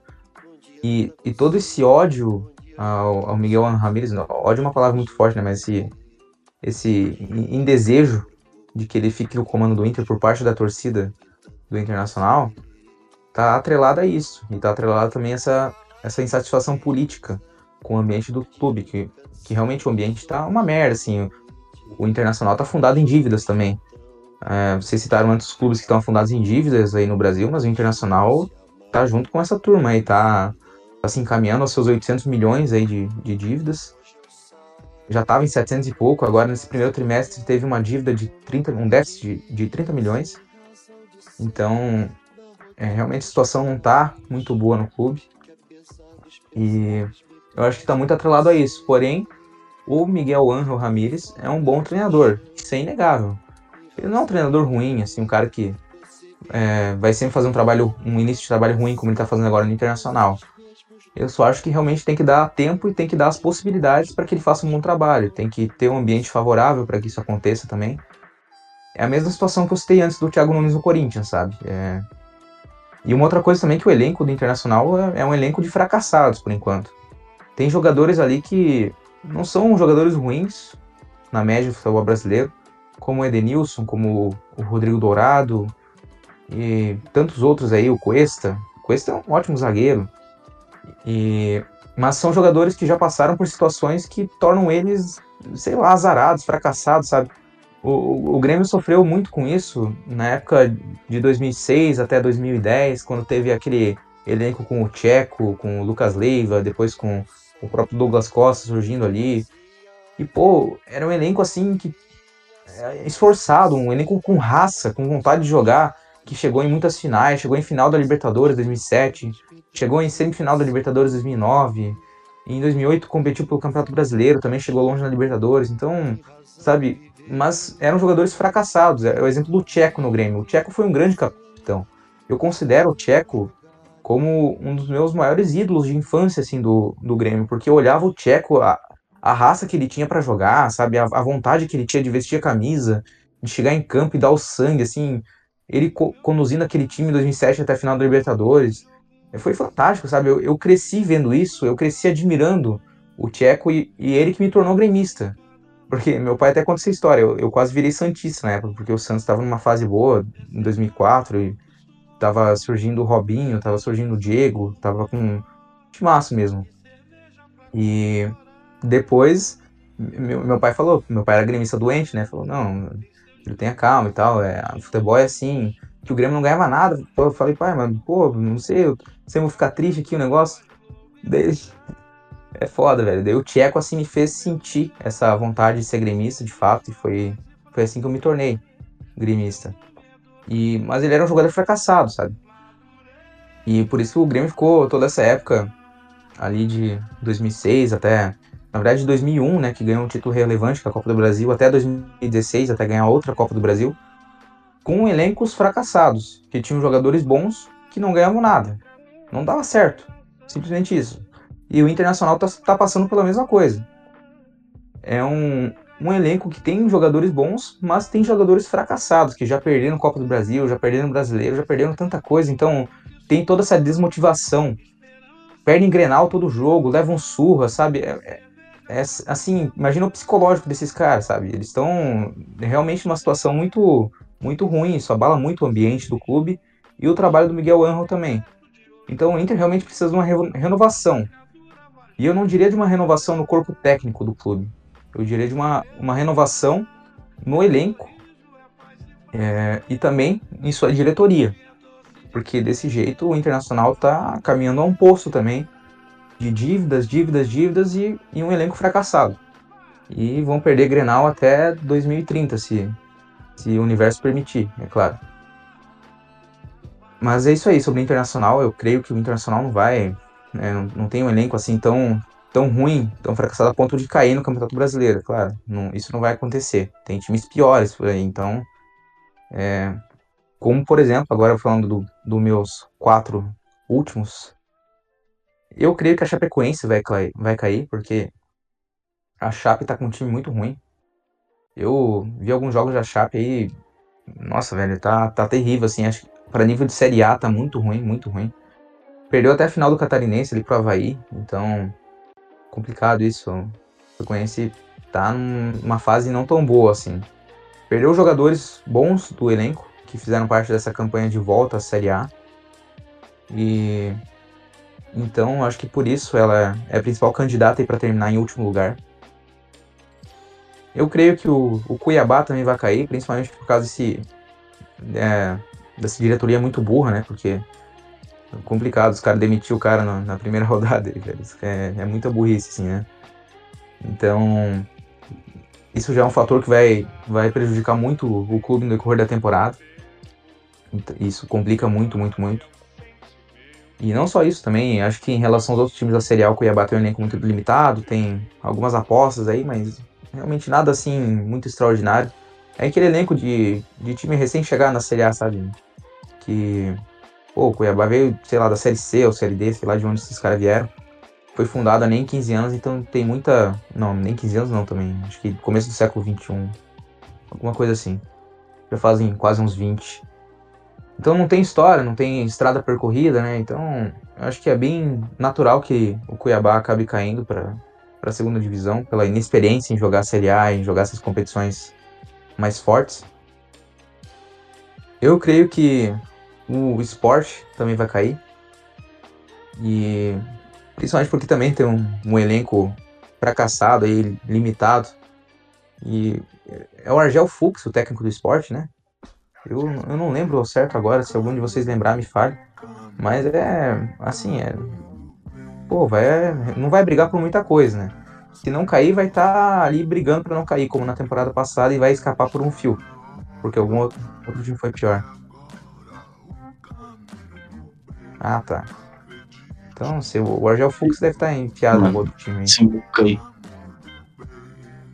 E o Cuiabá tem que cair também porque é time de latifundiário, né? Então foda-se esses lixos. Aqui cai mesmo. Até em último, uh, atrás de frequência. E daí a última vaga aí nesse meu Z4 aí fica um pouco aberta. Eu realmente não sei o que dizer desses times que estão aí restantes, mas eu, eu creio que o Corinthians é um candidato, assim, eu concordo com todos vocês, acho que a maioria de vocês citou o Corinthians ali como um candidato a ser rebaixado. E realmente, assim, o, o Corinthians tem um elenco também muito ruim, assim, muito limitado. É, tem um trabalho agora do, do Silvinho que, claro, pô, vamos, julgar o cara aqui por, por dois jogos. Cara, tudo bem, foi surrado pela Atlético Goianiense, né? Duas vezes na Arena Corinthians. Mas vejamos se ele vai conseguir alguma coisa no futebol brasileiro. É, porque ah, se for olhar por currículo, assim, tem todo esse negócio, ah, ele treinou não sei com quem, treinou com o Guardiola, fez curso com, com o Johan Cruyff, fez curso com não sei mais quem.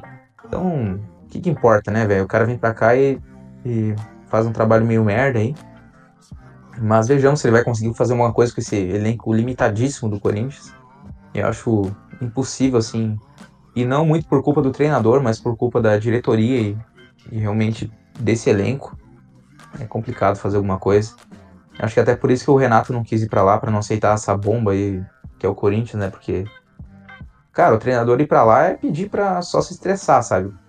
E realmente é, é um ambiente político muito ruim, um ambiente de dívidas, e isso complica muito a questão de contratação, de renovação do elenco. Então, eu acho que, que nem vocês falaram antes, a conta chegou pro Corinthians, vai chegar agora. E eu acho que vem um novo rebaixamento por aí. Como aquele de 2007, né? Acho que eles caíram em 2007. Né? Tava conversando com os amigos corintianos, mano. Os caras falaram, velho, é, o planejamento do time é ficar três, três anos sem contratar ninguém, só empréstimo, sem contratação de peso, e torcer pra não cair, velho. Porque é isso que, que vai ser pra começar a andar alguma coisa. Porque os caras geram muito caixa, mas, mano, tão fudido, velho. Fudido. Então, é complicada a situação do Corinthians, sabe? A conta realmente chegou, cara. Que estão num poço sem fundo aí, vão ter que torcer, vão ter que rezar pra não sei quem pra não cair. Porque senão tá com os dias contados mesmo o Esporte Clube Corinthians Paulista. A conta vai chegar, que nem chegou pro Botafogo aí, essa, essa administração péssima, que nem chegou pro Vasco. E eu, eu gosto muito do Vasco, mas infelizmente aí acabou caindo. E eu acho que é isso, calma. É isso, cara. Vamos encerrar este bloco e agora vamos falar das maiores competições do mundo, a Libertadores e a Série B da Libertadores. Né? Graças a Deus. Vacina eu tomo! Pá! Briga numa bunda! Pá! Briga na outra! Pá! Briga numa bunda! Pá! Briga na outra! Duas! Pá! É isso, pessoal. Agora entrando aqui no nosso momento das Américas, vamos falar, começar um pouco a, a palpitar sobre o possível campeão da Série B das Libertadores, mais conhecida como Sul-Americana, Copa Sul-Americana, e que eu já vou começar a cravar o meu campeão, que eu acho que vai ser o Bragantino. Eu não acho que vai ser Grêmio, não acho que vai ser Atlético, não acho que vai ser o Santos, na verdade acho que o Santos vai cair na primeira fase, não acho que vai ser nenhum desses daí. Eu acho que o Bragantino, se passar do Independente Del Vale, que eu acho que é o jogo mais difícil, assim, na, na panca, vai levar facilmente. Eu acho que ele vai até focar nisso. Vai colocar o Brasileirão ali como segunda potência, vai tentar levar o título, que vai ser de, de bastante expressão até do que o projeto Red Bull quer. Mas agora eu vou passar para os interessados, o que talvez tenham chance de jogar juntos, que é o Atlético e o Grêmio. Primeiramente passando pro Fada, senão o, o, o Newton fala demais. Então, o que tu acha da trajetória do, do Atlético, camarada Fada? Você acha que tem chance levar essa taça? Ou tu acha que vai ser. Vai ali, sei lá, parar no Grêmio, o quê? E daí quem tu acha que é campeão? tá acreditando? O que, que tu acha? Sendo já bem objetivo, é... vou falar do Grêmio do Atlético, principalmente, porque o Atlético passa tranquilo pela América de Cali agora. O Grêmio é a mesma coisa com a LDU. E sendo o mais objetivo possível, quem ganhar de Grêmio Atlético daí na, é, nesse confronto já está se tornando corriqueiro, né? Nas Copas é, mundo afora, quem ganhar entre os dois vai ser campeão sul-americano. Não vejo hoje é, que os, os demais times assim com um nível de, de competitividade. Eu até acho que o Grêmio hoje está mais forte, o Atlético muito mais forte para ser honesto. É o, o franco favorito a ser o campeão da sul-americana. Mas é, o Atlético é um time que se tornou nos últimos anos insuportável nessa questão do mata-mata, nas Copas, tá, é, sempre incomoda. Teve a situação com o Grêmio onde perdeu e depois virou. É, nos pênaltis passou daí na. É, com aquele pênalti perdido do PP. Machuca, então, eu acho que é, é, difícil palpitar. Eu, se fosse colocar é, no, como favorito no jogo Grêmio Atlético, com certeza o Grêmio. Só que chega aquele momento que o coração de torcedor acaba é, falando um pouco mais alto, até lembrando esse passado recente. Então, eu acho que o Atlético tem total condição de ser campeão, sim. Só que tem a, a, a grande muralha, a grande pedreira pela frente, que vai ser o Grêmio É, depois passar, não, não desmerecendo também o América de Cali, mas eu acho que o Atlético passa tranquilo e quem ganhar de Grêmio Atlético basicamente vai ser campeão.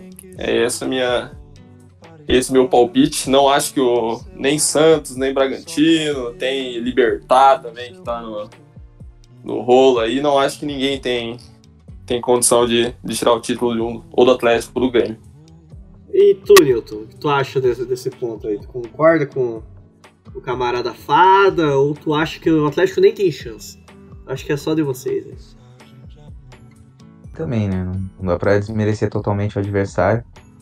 Principalmente é, contando com um retrospecto recente, onde eu sentei na graxa, ainda assisti a semifinal da, da Copa do Brasil.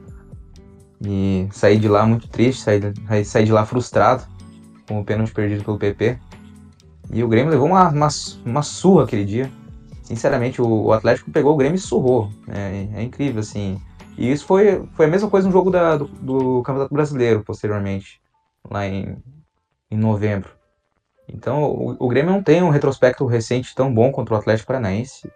Eu acho que até venceu uma partida fora de casa, lá com o gol do Ferreira, mas era uns times mistos lá, acho que o Atlético também estava com um time misto. Então não, não dá para contar muito esse confronto. Mas falando especificamente de mata-mata, é, o retrospecto recente é favorável ao Atlético Paranaense. Mas eu não estou acompanhando muito bem a temporada do Atlético, até porque não, não passa o Campeonato Paranaense mais na TV aberta. Ou se passa, eu não fiquei sabendo, então não deu para assistir os jogos do, do clube para dar uma analisada como é que tá o elenco. E, e se o Atlético também nem usou muito o time principal aí, né, nessa competição que é o Campeonato Paranaense.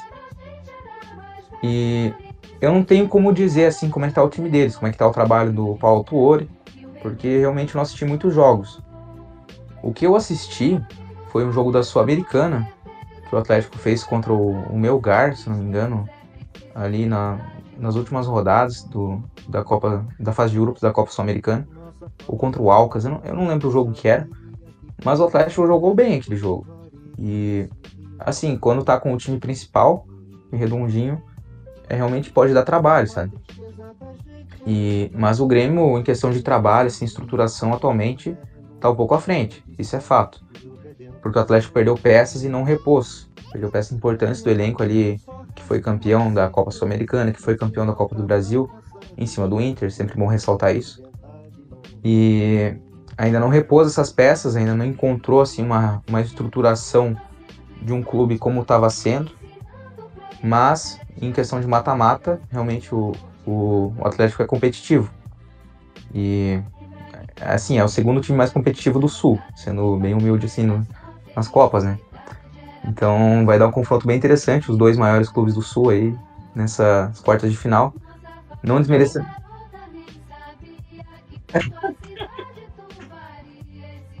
ai, ai. O Colorados nunca mais vão escutar o HD. E assim, e também não desmerecendo a América de Cali e a LDU. Eu também, assim, até, eu tenho um certo medo contra esse, desse confronto contra a LDU, porque o Grêmio passou sufoco já com eles em mata-mata. Teve um mata-mata lá que a gente passou nos pênaltis com. Tinha perdido fora, daí em casa o Elano fez um colaço lá de fora da área. E a gente ganhou nos pênaltis daí, mas foi no sufoco, assim. Então o confronto com eles é sempre difícil. Que é um time encardido, né? Um time cascudo, assim, que tem, tem história. É, já é campeão da Libertadores e tal. E não, assim, não diria que tá decidido ainda, vai que o Grêmio pipoca ali, porque ultimamente aí é, é, complicado, né? Assim, eu confio muito nesse trabalho do Thiago, mas sei lá, vai que a zica tá pro nosso lado, de novo. Mas eu acho que o Grêmio passa, em condições normais de temperatura e pressão.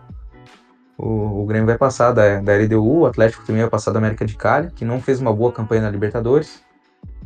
E então eu acho que realmente vamos ter esse confronto aí.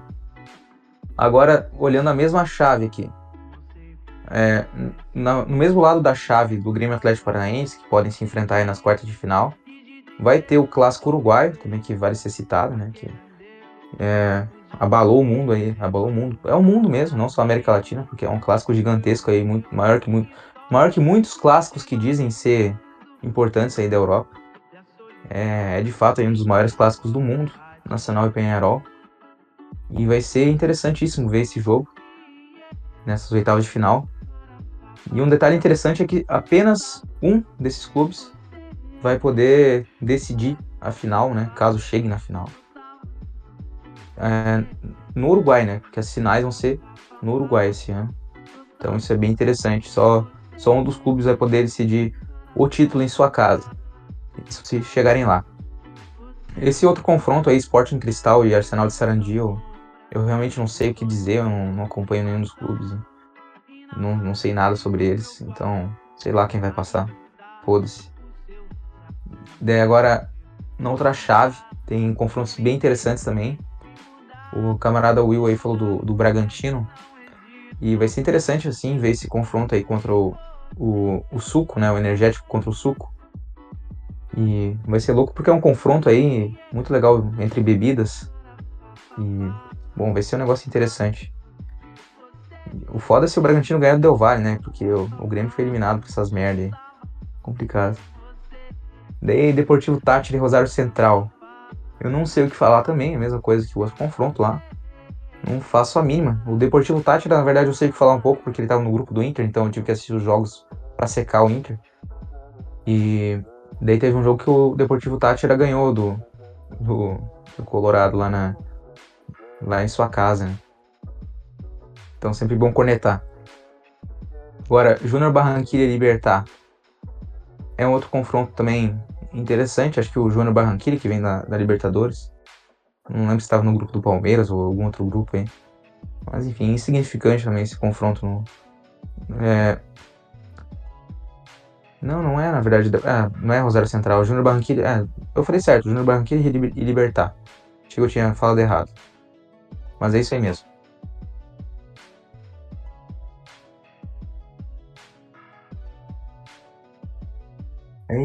É. O Balza falou ali no chat que tava no grupo do Fluminense, é verdade. Verdade. Tava no grupo do Flu. Agora eu lembrei. Inclusive, acho que ganhou do Flu, né? Ah, no Maracanã. Quase complicou a classificação do, do Fluminense. Né? Que daí o Fluminense teve que ganhar do River na última rodada.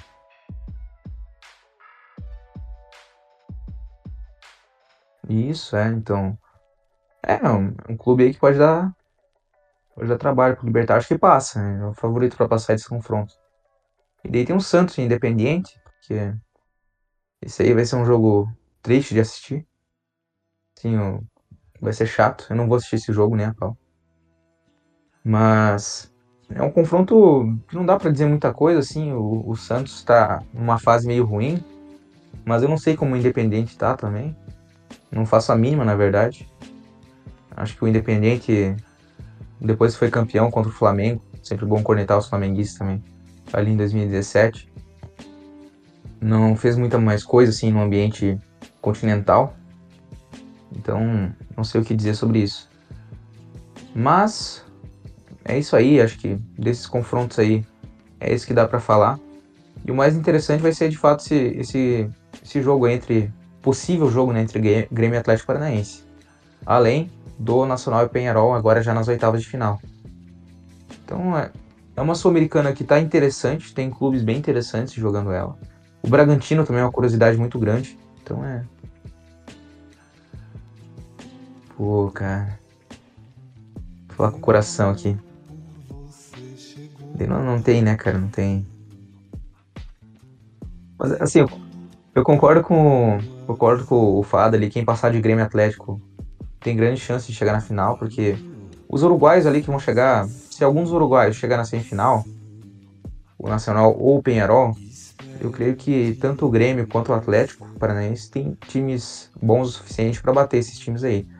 Tanto que recentemente o Atlético já passou, deu uma surra no, no Penharol lá, lá no Uruguai ainda. Então, e o Grêmio também acho que não vai ter dificuldade para ganhar deles. Então, quem passar desse confronto aí, desse possível confronto das quartas de final, tem grandes chances de chegar até a final da, da competição. E daí na outra chave é realmente uma incógnita, assim. Eu, você falou do Bragantino, camarada, mas eu não tenho plena certeza, assim. O, o Bragantino vai ser forte se ele passar do Independente Del Valle. Isso é fato. Se ele passar do Del Valle, ele tem chance sim de chegar pelo menos à semifinal ali. E porque ele pegaria ou o Deportivo Tátira ou o Rosário Central, e eu, eu creio que dê para passar esses dois clubes. Agora, esse confronto entre com o Del Valle, é, não sei.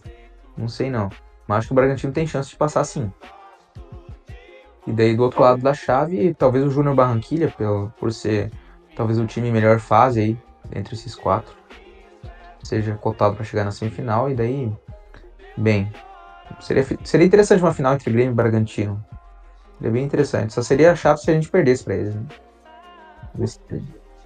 Mas enfim, ah, já, já que hoje tá o, programa de ah, farpas, né? Já que tá o programa de farpas, eu vou. Eu vou dar agora. Na verdade, agora eu tô dando direito à réplica, né? Porque o time que mais foi chutado pelas três pessoas aqui foi o Santos. Então, camarada Magal, sua posição sobre a Série B da Libertadores, por favor, aí, lança brabo. É, camaradas, eu gostaria de fazer uma ressalva. É, o, o troféu chama-se Copa Sul-Americana, com todo orgulho do povo sul-americano, é uma, uma dádiva, uma honra ter esse troféu no, na, na sala de troféus do Santos e espero muito que possamos conquistá-la em breve. É, fazer sempre palpite, como é a nossa tarefa aqui, é muito gostoso, só que é complicado, dado que os próximos os jogos do, da próxima da próxima das oitavas, né, da sul-americana da próxima fase serão daqui mais de um mês.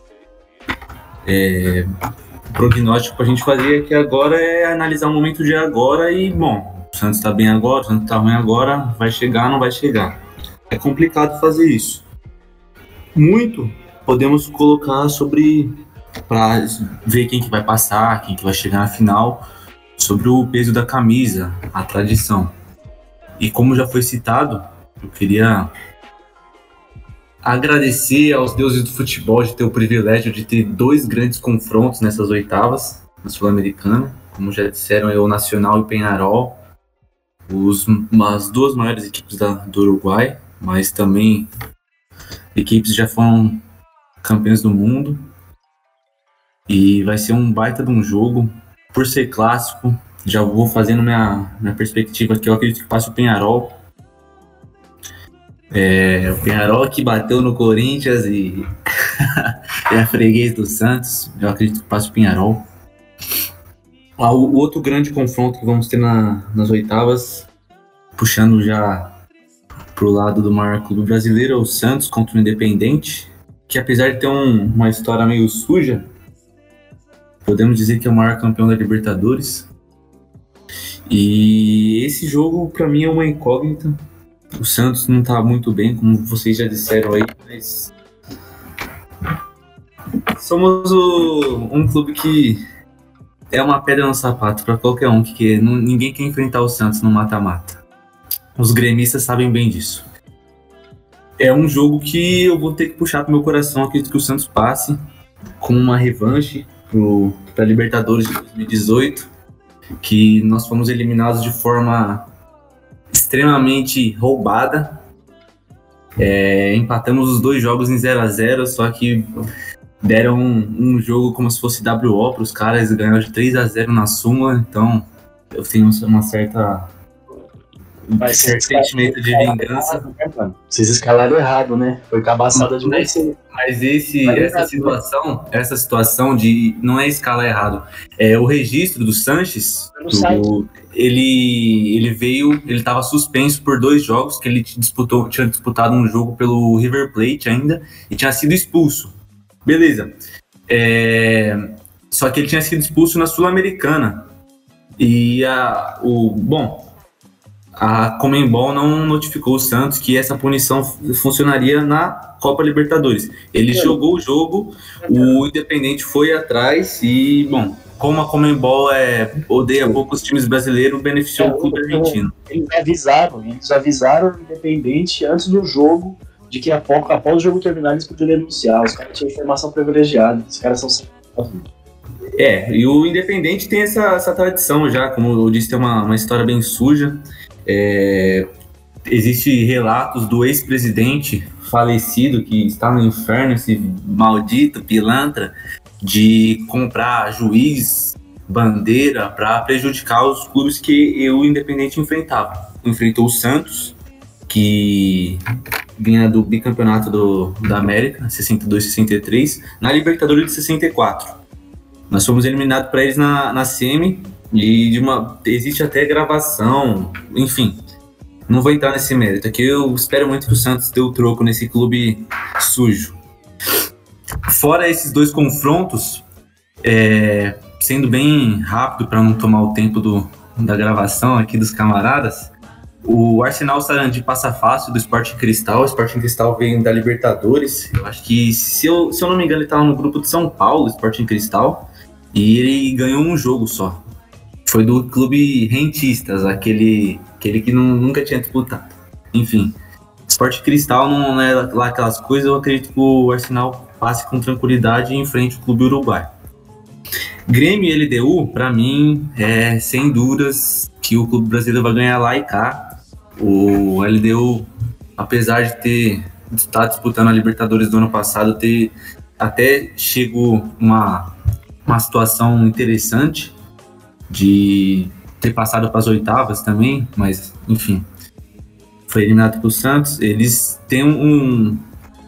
é, eles quase eliminaram o Santos, eles ganharam do Santos na Vila. Eles, enfim, esse ano eles não estão tão competitivos. Eu acredito que o Grêmio passa com facilidade e enfrente o Atlético, como já cantaram aí, o Atlético também bem possível que ganhe lá e cá da América de Cali.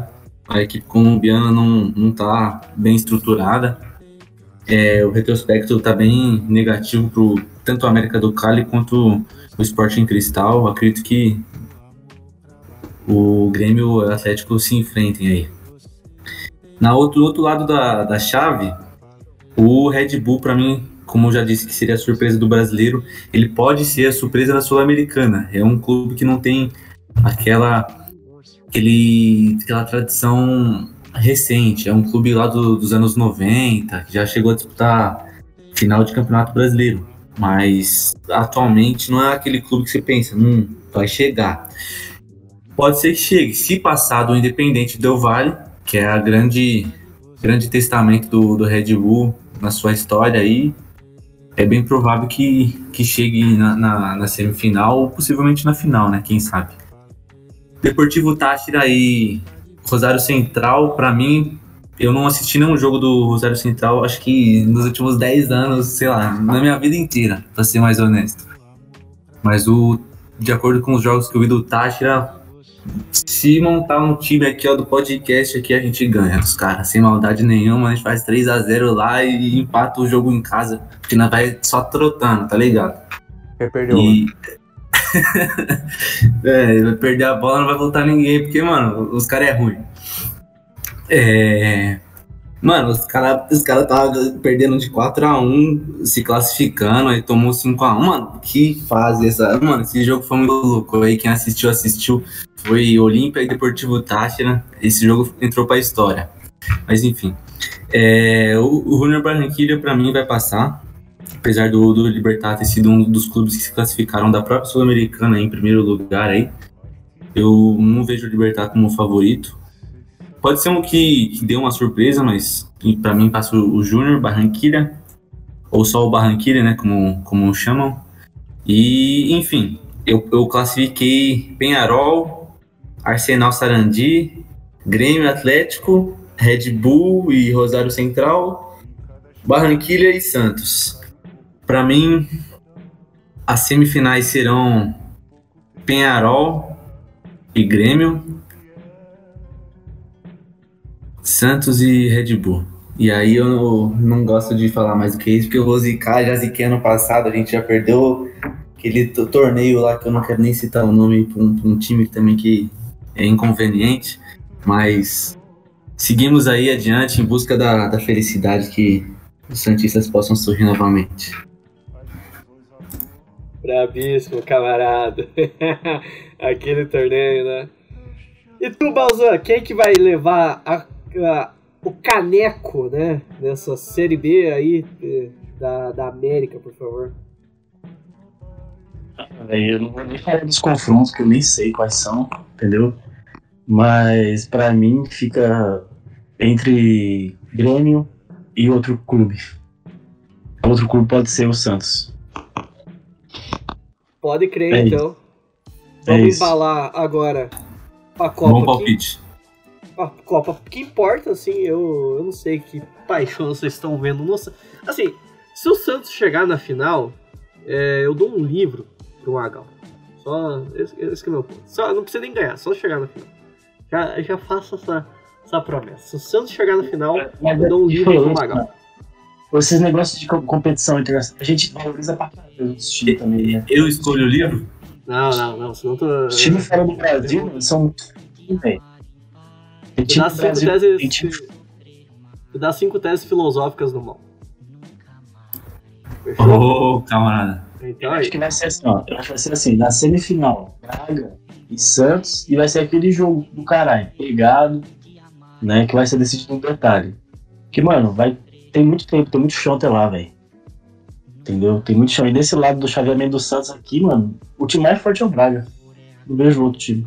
Ah, o Independente Del Vale ali, cara. Eu acho que, que tem ali o, o Junior O Barranquilha. Del Valle, o Palmeiras amassou, amassou, amassou, velho. Sim, mas o Santos tá sendo amassado por todo mundo. Tomou três do Bahia, Tá cara. sendo. Tá sendo, mas acho que, acho que o Braga vai já eliminar o Del Valle, entendeu? Essa que é a fita.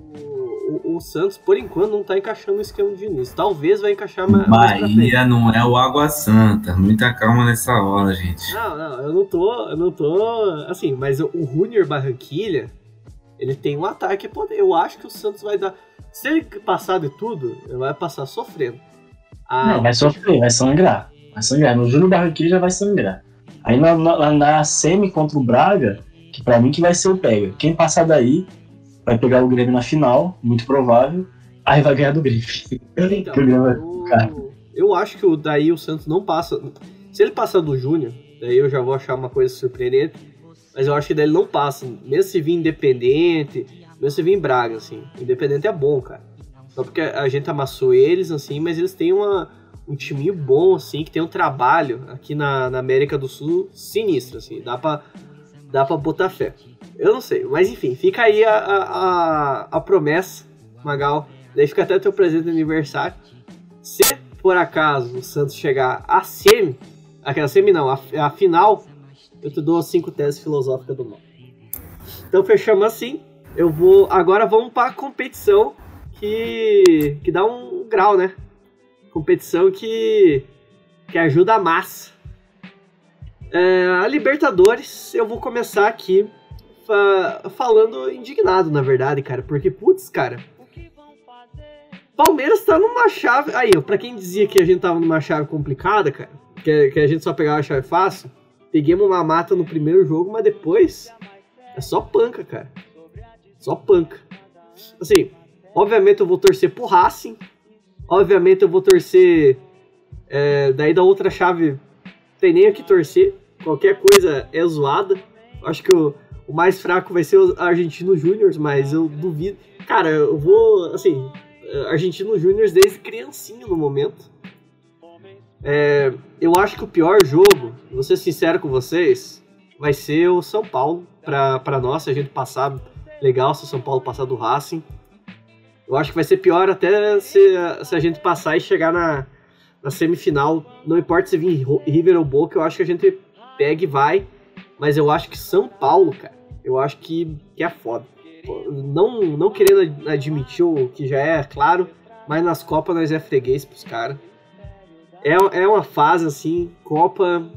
Sim, o tanto que eles podem ser freguês pra nós no, no, nos pontos corridos nas Copas é, é problema. Então, eu acho que o São Paulo, dependendo, assim, eh, se eles focarem só no Libertadores, eles vão ser um oponente bem zoado. Mas pra mim depende mais do que o Abel vai colocar do que do próprio São Paulo. Porque tem um tipo de formação muito claro no Palmeiras, que é quando o Abel quer, quer o jogo. Que daí ele é sempre o time rápido que troca a bola, com o meio Danilo, com o, o, o menino. Agora o Barbosa, ele é um, um- um meia forte, que faz aquele avanço, que tem um passe do caramba. Então, é, fora o Rony, né, que é um dos artilheiros também com seis gols. Então, para mim, depende também do, do, do que o Palmeiras está querendo, que o Palmeiras está pensando. Daí, eu acho que passa River e Boca ali. Não acho que vai o Atlético vai conseguir passar do Boca. Acho que o Boca tá melhorando. Que o Boca ele é firme na defesa e que o Atlético ele vai dar um jogão assim, mas eu acho que vai vai dar clássico. E daí eu acho que passa o River, que ainda mantém a minha posição, apesar do, do River ter perdido para nós, apesar do River aí, mas o River é o melhor projeto da América Latina, sem dúvida nenhuma. Sim, eu o Galhardo continua, para mim, na minha opinião, o melhor técnico da América Latina. Inclusive, melhor com o Abel, assim, e olha que eu sou clubista nesse ponto, eu sou um defensor do, do português pra caramba. Do, desse Tuga do caralho que me irrita, mas eu defendo ele bastante. para mim, o Galhardo ainda é o melhor projeto. Eu acho que o Inter provavelmente vai cair na primeira rodada, se não cair, vai cair ou pro Defensa ou pro Flamengo, que inclusive eu passo, acho que passo o Defensa Acho que tá com um trabalho nojento, mas bom. Daí do outro lado ali, para mim o, Barcel o Fluminense vai chegar e vai fazer a final. Eu acho que o, do outro lado é o Fluminense. E daí depende, sim. Depende quem que o Fluminense for pegar.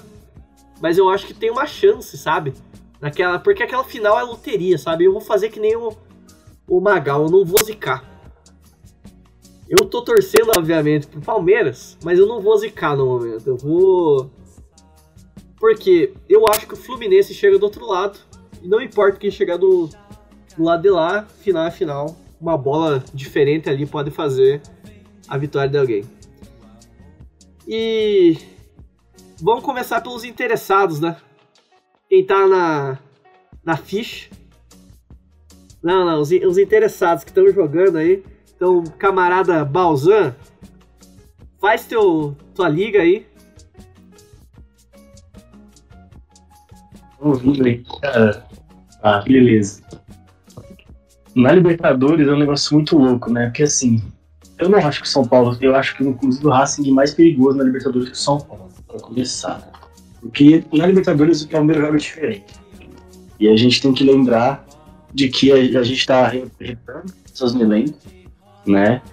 É, Dudu voltou, voltou de lesão, Marcos Rocha também, é, o próprio Kusevich, tá, o Veran também, então são opções que o, o elenco já é forte ganha mais ainda, então eu já vejo pelo menos o time do Palmeiras como o time mais preparado e capacitado desse lado.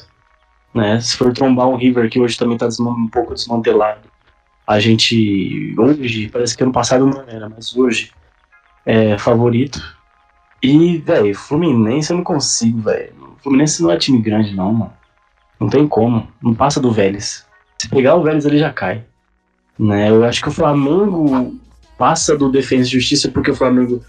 Não sei se o Gerson fica até, até então, porque faria uma diferença para um time que tem o meio campo leve, né? Porque Defesa e Justiça não tem meio campo. Então, se o Flamengo trabalhar naquela linha ali, esse, esse confronto aí.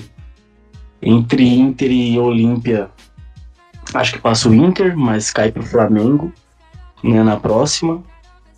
O Inter acho que vai tentar focar no pontos corridos, como eu disse, eles estão mordidos, querem esse brasileiro. Vélez e Barcelona passa Vélez, né?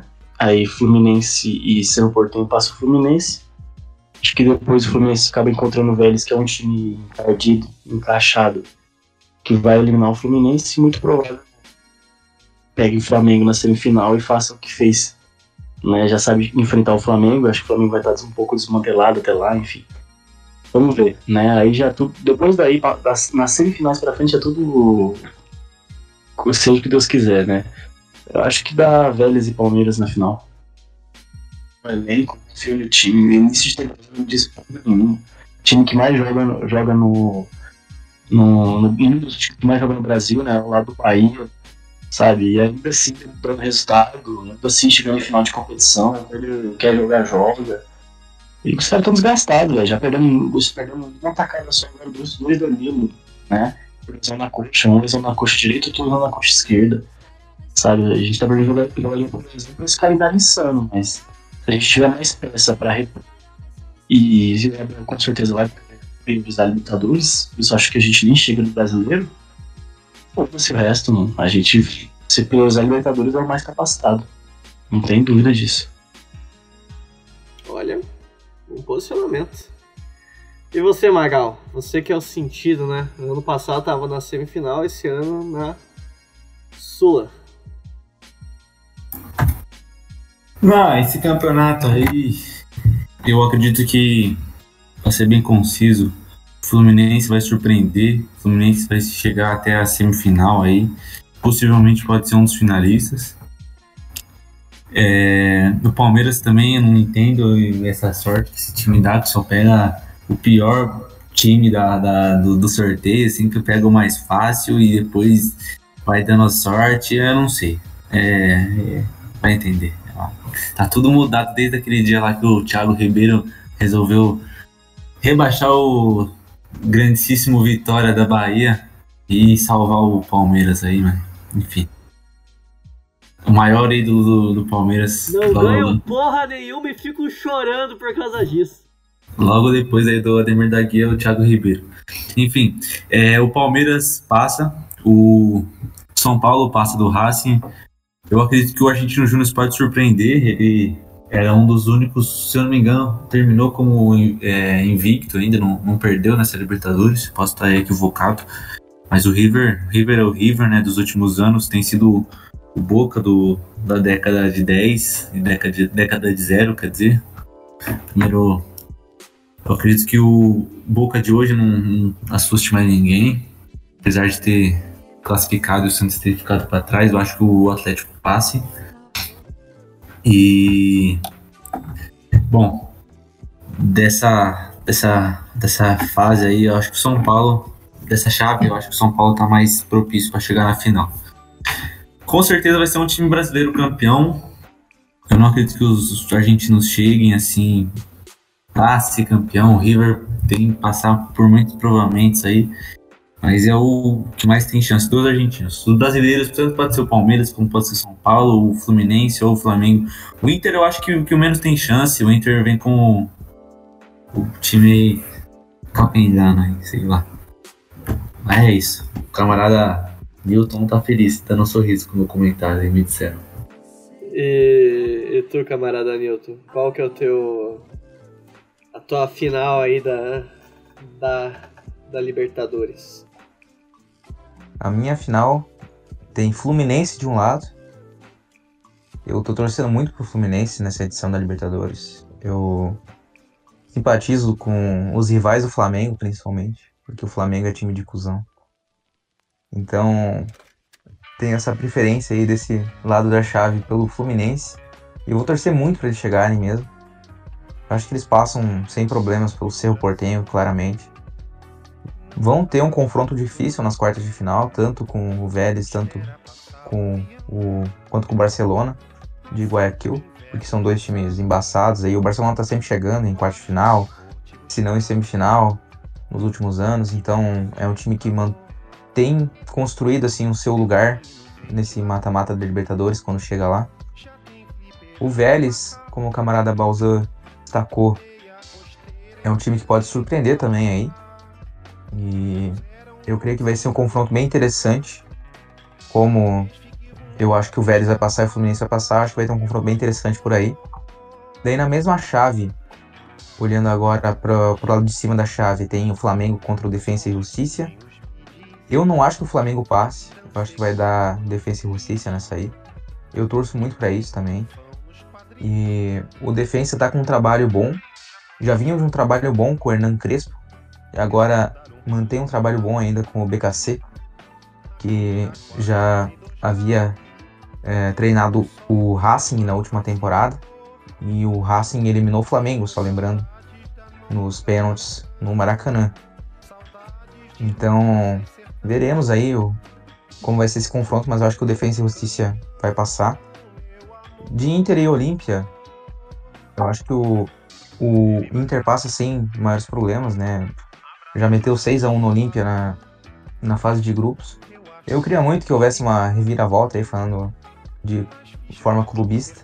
Queria que o Olímpia surpreendesse. Ah, é, metendo 6x1 na gente fase de grupos, agora vamos eliminar vocês. Então, ia ser massa aí, um, eliminar uns pênaltis, uma parada assim. Vai saber, né? O futebol talvez reserve essas coisas maravilhosas aí pra gente. Mas, assim, em condições normais também, o, o Inter vai passar para as quartas de final. Porém, eu acho que não passa do Defensa e Justiça, caso chegue nessa etapa. Então, aí nessa, nesse chaveamento aí do Flamengo, acho que o Defensa e Justiça chega na semifinal. E daí do Fluminense chega o Fluminense. E daí eu acho que o Fluminense chega na final entre esses dois. Agora falando do outro lado, tem muitos times de peso aí desse lado, né? Então é realmente difícil a gente fazer uma análise muito concreta do que está passando, se não analisando apenas o momento dos clubes, né? E não a questão de tradição, a questão de tudo, porque tem muitos clubes tradicionais aí, tem também clubes fortes, é, com elencos fortes agora. Em questão de tradição, a gente pode falar do Boca, do River, do São Paulo, do Palmeiras e do Racing, principalmente o Racing. Claro que tem só um título da competição, mas é um time tradicional no cenário sul-americano. E também porque eu odeio o Independente, assim como o camarada Magal, time de lixo. E o Atlético Mineiro tá com um elenco forte agora, não é um clube tradicional no Libertadores, nem nada. Mas tem um elenco forte, então pode surpreender. E acho que passa do Boca sem problemas. Porque o Boca não tá com um time muito bom. Quase caiu pro Internacional no ano passado. O Inter conseguiu levar o confronto pros pênaltis. E chegou até a semifinal, claro, com, contra o Santos lá. Onde perdeu pro Santos. Mas, apesar de toda essa tradição e tudo mais, eu acho que o Atlético Mineiro passa dessa vez porque tem um time bem mais forte. E tá mais forte no momento. No River e Argentino Júnior, eu, eu, creio que o, o River passe, pela questão de tradição aí no mata-mata, esse retrospecto recente na Libertadores. O Inter pode capengar um pouco aí na, na fase de grupos, mas quando chega no mata-mata vira outro time e acaba sendo, sendo diferente, né? Atuando de forma diferente em jogos decisivos. Mas o Argentino Júnior também teve um, um, bom retrospecto aí na, na fase de grupos. Então, Talvez, talvez de zebra aí. Mas o favorito com certeza é o River Plate. E daí, quem sabe, a gente tenha aí River e Atlético Mineiro nas quartas de final. Eu acho que é o confronto mais favorito aí para se ter. Claro que a gente gostaria muito de ver um Boca e River de novo, mas eu não acho que o Boca tenha um time bom para passar do Atlético no momento. Daí, indo pro chaveamento de baixo aqui, a gente tem São Paulo contra Racing Bem, eu, eu gosto muito do Racing no cenário internacional. Eu queria que passasse do, do São Paulo. Porém, em contrapartida, se passar, o Palmeiras vai chegar em outra semifinal aí, né? Não vai ter graça. Outra final, porra.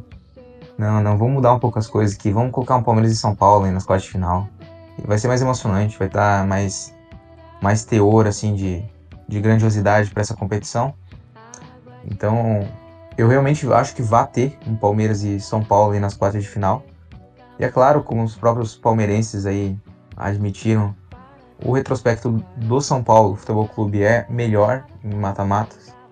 Mas todo o tabu chega ao fim, né? Vamos ver, vai ser um confronto interessante, assim. Como eu disse, o...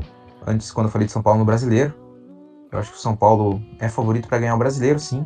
Tem um clube, tem um elenco forte, tem jogadores fortes, um time titular muito bom quando está completo. Mas a Libertadores é um pouco diferente, né? Então a gente verá aí o que acontecerá nesse confronto maravilhoso. E. Libertadores são 7. Isso. E então quem passar daí vai vai ter uma semifinal emocionante com certeza, né? A gente vai ter uma semifinal ou River e Palmeiras, ou River e São Paulo, ou Atlético Mineiro e Palmeiras, ou Atlético Mineiro e São Paulo, na minha visão. Então, quem passar daí já vai fazer uma final excelente com o Fluminense, na minha análise. Perfeito, camarada. E agora indo para o último deste momento, Camarada Fada, fale aí quem faz sua final desta competição fantástica que é a Libertadores. Então, rapaziada, estão conseguindo me ouvir bem? Para confirmar? Então, vamos lá. É, começar falando primeiro da, do chaveamento onde está o Flamengo, Fluminense. É, olha, eu vejo o Fluminense como um grande sortudo, porque é, o lado deles está bem mais fácil de chegar. É, eles passam tranquilo pelo Cerro Portenho. E entre Barcelona e Vélez, passa Vélez. E o Fluminense passa depois sobre o Vélez. Então, é, eu acho que o Fluminense teve uma, uma sorte grande. É, do outro lado, eu acredito que o Flamengo também vai passar pelo Defensa e Justiça e pelo Internacional depois, que vai vencer o Olímpia. Então a gente vai ter um Fla-Flu aí para decidir é, quem vai para a grande decisão. E eu acho que vai dar Flamengo. É, não vejo o Fluminense com, com aquela questão do, do peso da camisa, que conta muito nesses momentos. Então, eu acho que o Flamengo vai passar sem maiores problemas é, sobre o Fluminense. Sem maiores problemas no sentido de eu acho que ele passa, né? Porque eu acho que vai ser um jogão, na verdade. É, Fla-Flu é, é, é, bom de ver e clássico brasileiro Libertadores é sempre mais gostoso de assistir. Então eu acredito que o Flamengo vai para a final. E do outro lado, eu acho que é, vai ser um, é um pouquinho mais complicado, porque eu vejo é, tanto Palmeiras, quanto São Paulo, quanto River, quanto Galo, quanto Boca com grandes chances de chegar à final.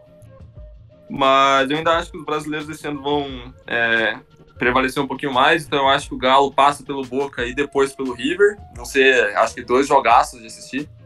Os, acredito que os melhores jogos da Libertadores, na verdade, vão sair desses confrontos. E acredito também que daí o Galo passe pelo Palmeiras, é, que enfim vai eliminar a Universidade Católica de São Paulo. Então eu acho que nós vamos ter uma final entre Flamengo e Atlético Mineiro. E acho que vai ser complicado, cara. Acho que. É... Tô tor... Tô falando um pouquinho com o coração também, porque eu tô torcendo para os brasileiros é, mandarem bem esse ano para quebrar um pouquinho da, é, do sofrimento de River todo ano amassando todo mundo.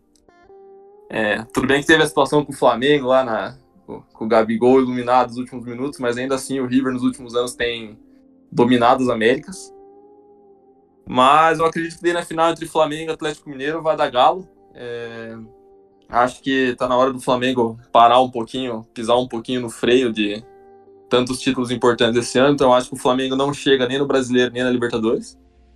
E acho que o Galo, é, nesse projeto milionário que eles estão investindo, vai dar um, um fruto é, nesse começo. Eu ainda acho que o Cuca vai se ligar e eu tenho um, uma briga com, gigante com ele.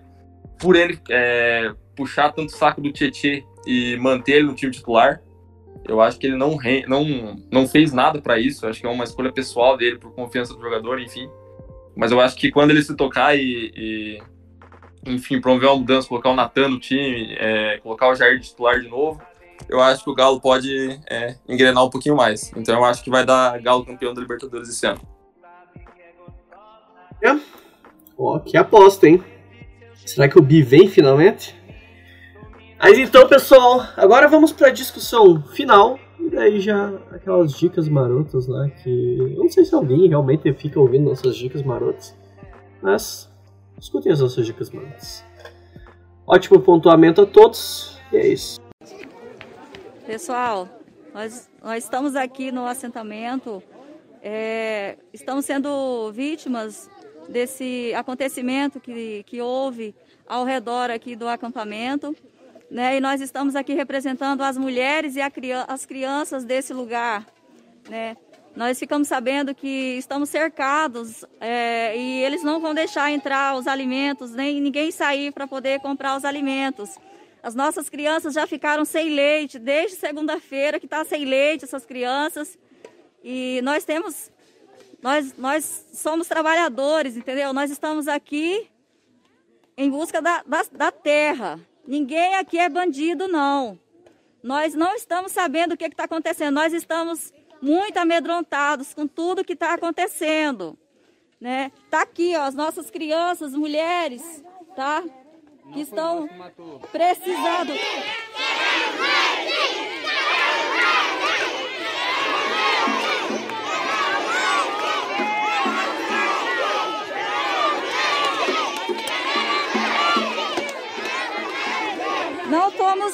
Que fizemos esse, esse. Não temos participação nesse acontecimento, gente. Entendeu? Nós não matamos ninguém, nós estamos aqui pela terra. Aqui não tem bandido, não. Nós estamos sendo taxados lá fora, entendeu? Na mídia, nas redes sociais. Que os sem terras é que são os culpados de tudo que aconteceu. Nós estamos aqui pela terra e nós não vamos desistir!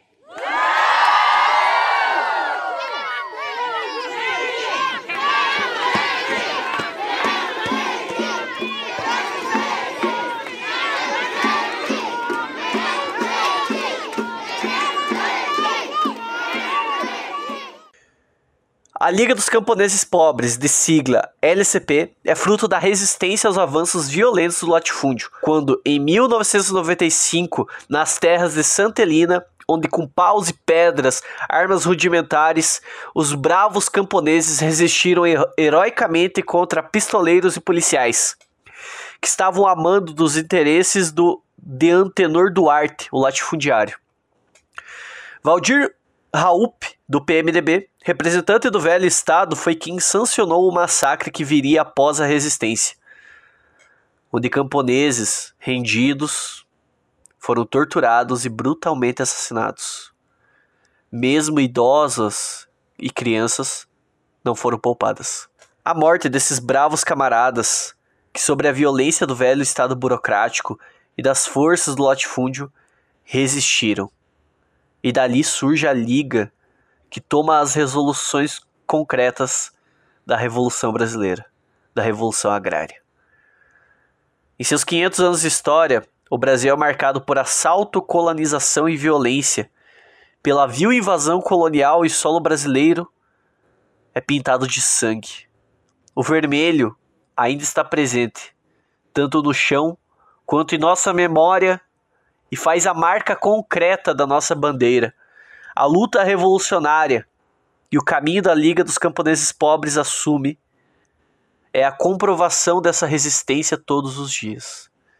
A persistência e resistência pela linha correta em tomar as terras do latifúndio faz a maldita mídia hegemônica também tentar difamar a Liga dos Camponeses Pobres, acusando-os de terroristas, guerrilheiros e até torturadores, tais discursos que tomam a sua face mais obscura na figura do fascínora governante de Rondônia Marcos Rocha e no administrador do Estado fascista, o genocida Jair Bolsonaro, que se unem sobre um pretexto de paz no campo e contenção do terrorismo, quando na verdade buscam o massacre do povo. Tais ações já foram iniciadas com os recorrentes ataques ao acampamento Manuel Ribeiro e ao acampamento Tiago dos Santos, com as perseguições, com cercos e com o assassinato de camponeses durante todo o ano. O Aqui é Dragões presta solidariedade à Liga dos Camponeses Pobres. Conjuntamente com demais entidades, assinamos o chamamento conjunto de apoio protagonizado pelo Grupo de Estudos ao Povo Brasileiro. Inclusive, recomendamos o podcast deles, onde que eles adentram mais a fundo essa questão. Participamos das manifestações levando a público a nossa denúncia aos ataques da Liga dos Camponeses Pobres, assim como exaltamos sua luta. Não compactuamos com os atentados oportunistas dos partidos que visam trair o povo com seus objetivos eleitoreiros e nem os pelegos que não reconhecem a luta da campesina e o braço a braço com a luta indígena. Reconhecemos e buscamos sim a verdadeira revolução concreta, de nova democracia e derrompimento total com as máculas do velho Estado. Quem é terrorista, vocês podem perguntar? É o Bolsonaro e sua corja fascínora, que vem ceifando o Brasil. Mas nós arrancaremos eles de lá. Não pela via eleitoreira, mas o próprio povo brasileiro a via eleitoreira já nos traiu diversas vezes. Inclusive, o mais oportunista deles declarou, por meio de uma guerra às drogas, a guerra e o massacre ao povo. A destruição do terrorismo do Estado virá unicamente pela tomada do poder, pela linha clara e concreta. Essa é a posição que assumimos. Nos solidarizamos com a luta dos camponeses pobres e seus princípios basilares, a destruição do latifúndio, a libertação das forças produtivas do campo que foram tomadas, a organização e exercício do poder político das massas, estatização das grandes empresas capitalistas e o controle e gestão pelos trabalhadores desde já. Exigimos a liberdade imediata para os quatro presos políticos: Ezequiel Luiz Carlos, Stephanie e Ricardo camponeses do acampamento Manuel Ribeiro. Nosso guia e farol sempre esteve muito claro. A nossa libertação é a verdadeira libertação de todos os povos. Morte ao latifúndio. Viva a Revolução Agrária. Viva a Revolução Brasileira. Apoio total e irrestrito à Liga dos Camponeses Pobres. Rebelar-se é justo. Essa é a posição do Aqui é Dragões.